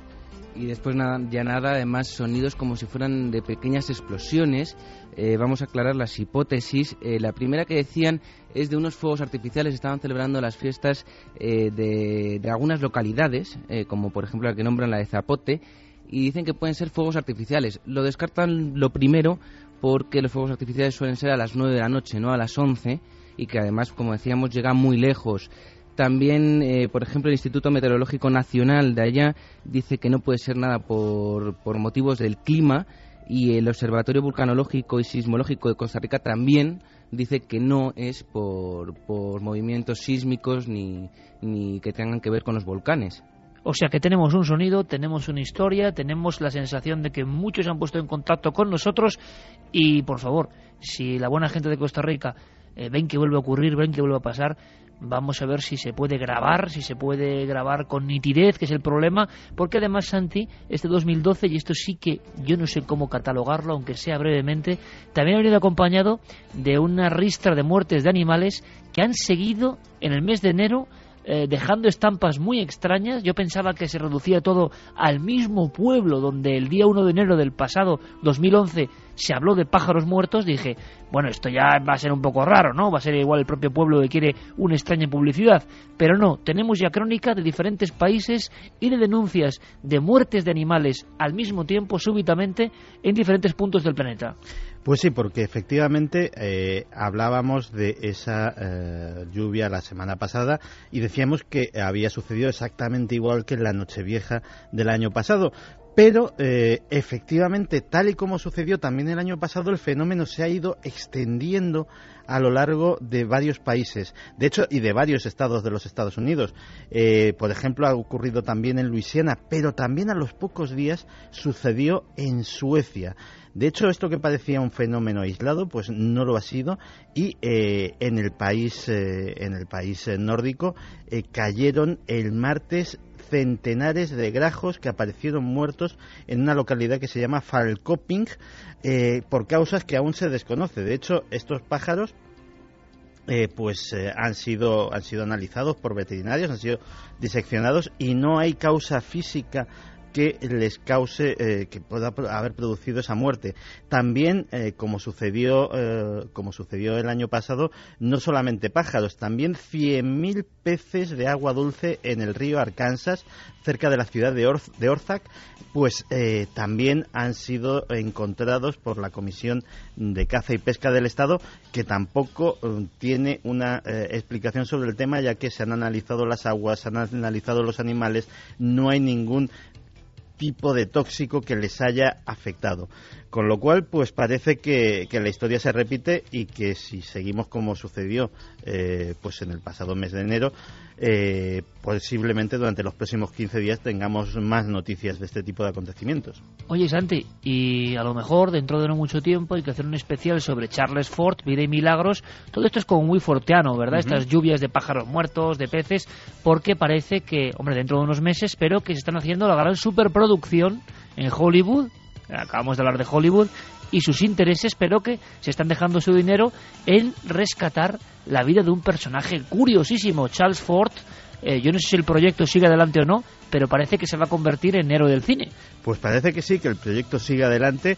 La biografía de Charles Ford, que yo creo que todos, incluidos nuestros oyentes, lo podemos eh, considerar como una especie de abuelo espiritual porque eh, hace más de 100 años se dedicaba a recolectar todos los hechos que ahora mismo contamos en Milenio 3, todos los hechos que no encajaban y que él denominaba los malditos. De eso, de hecho, los catalogó en un libro que se llamaba El libro de los malditos, porque decía que la ciencia no quería saber nada de estos eh, acontecimientos extraños que no se podían catalogar y él hacía cientos, miles de fichas de papel recogiendo cada dato, cada lugar donde ocurría algo insólito y las guardaba en decenas, centenares de cajas de zapatos en un inmenso y enciclopédico archivo. Desde luego va a ser una película curiosa si realmente llega a buen término. El libro de los malditos, el libro de los condenados, el homenaje de Antonio Rivera aquí en España, Galería de Condenados, en fin, ¿tú te imaginas, Santi, por último, si Charles Ford, que no es un hombre tan lejano en el tiempo, lo que es la vida, esta noche estuviese escuchando Milenio 3 y estuviese mm, percibiendo que los mismos fenómenos que atenazaban el terror de sus coetáneos siguen produciéndose y al mismo tiempo le hablásemos de una cosa llamada Internet y de la primera guerra digital, Charles Ford no saldría de su asombro. ¿eh? Diría que es imposible. Charles Ford estaría fascinado eh, con ambas cosas, posiblemente eh, más por la segunda que, que, no conocía y que un hombre con su tremenda curiosidad pues le habría llamado muchísimo la atención que por algo que le era muy familiar. Porque yo creo que si te oyera Charles Ford encontraría en las cosas que dices y en las cosas que piensas muchas similitudes con su propio pensamiento. Tenéis muchas más cosas en común de las que piensas. Eh, Santi Camacho, que sabes que te aprecio mucho, que te quiero un montón y que te admiro mucho. Un abrazo. Un abrazo grande. Y un poquito de alegría, Noel Calero, sí señor, para todo este equipo. Fermín Agustí, Carlos Largo, gran trabajo. Hemos disfrutado mucho nuestro programa de luces y sombras, sobre todo, sobre todo de luces, hasta en lo más profundo de la sombra. Claro que sí, ha sido un placer. En siete días Estamos aquí. Gracias por todo el afecto. Sed muy felices.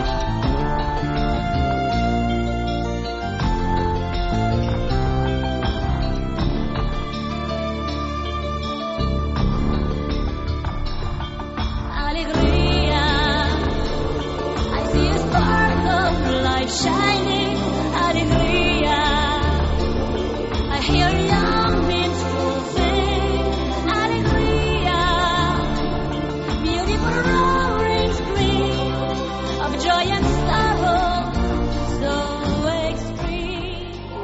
Milenio 3.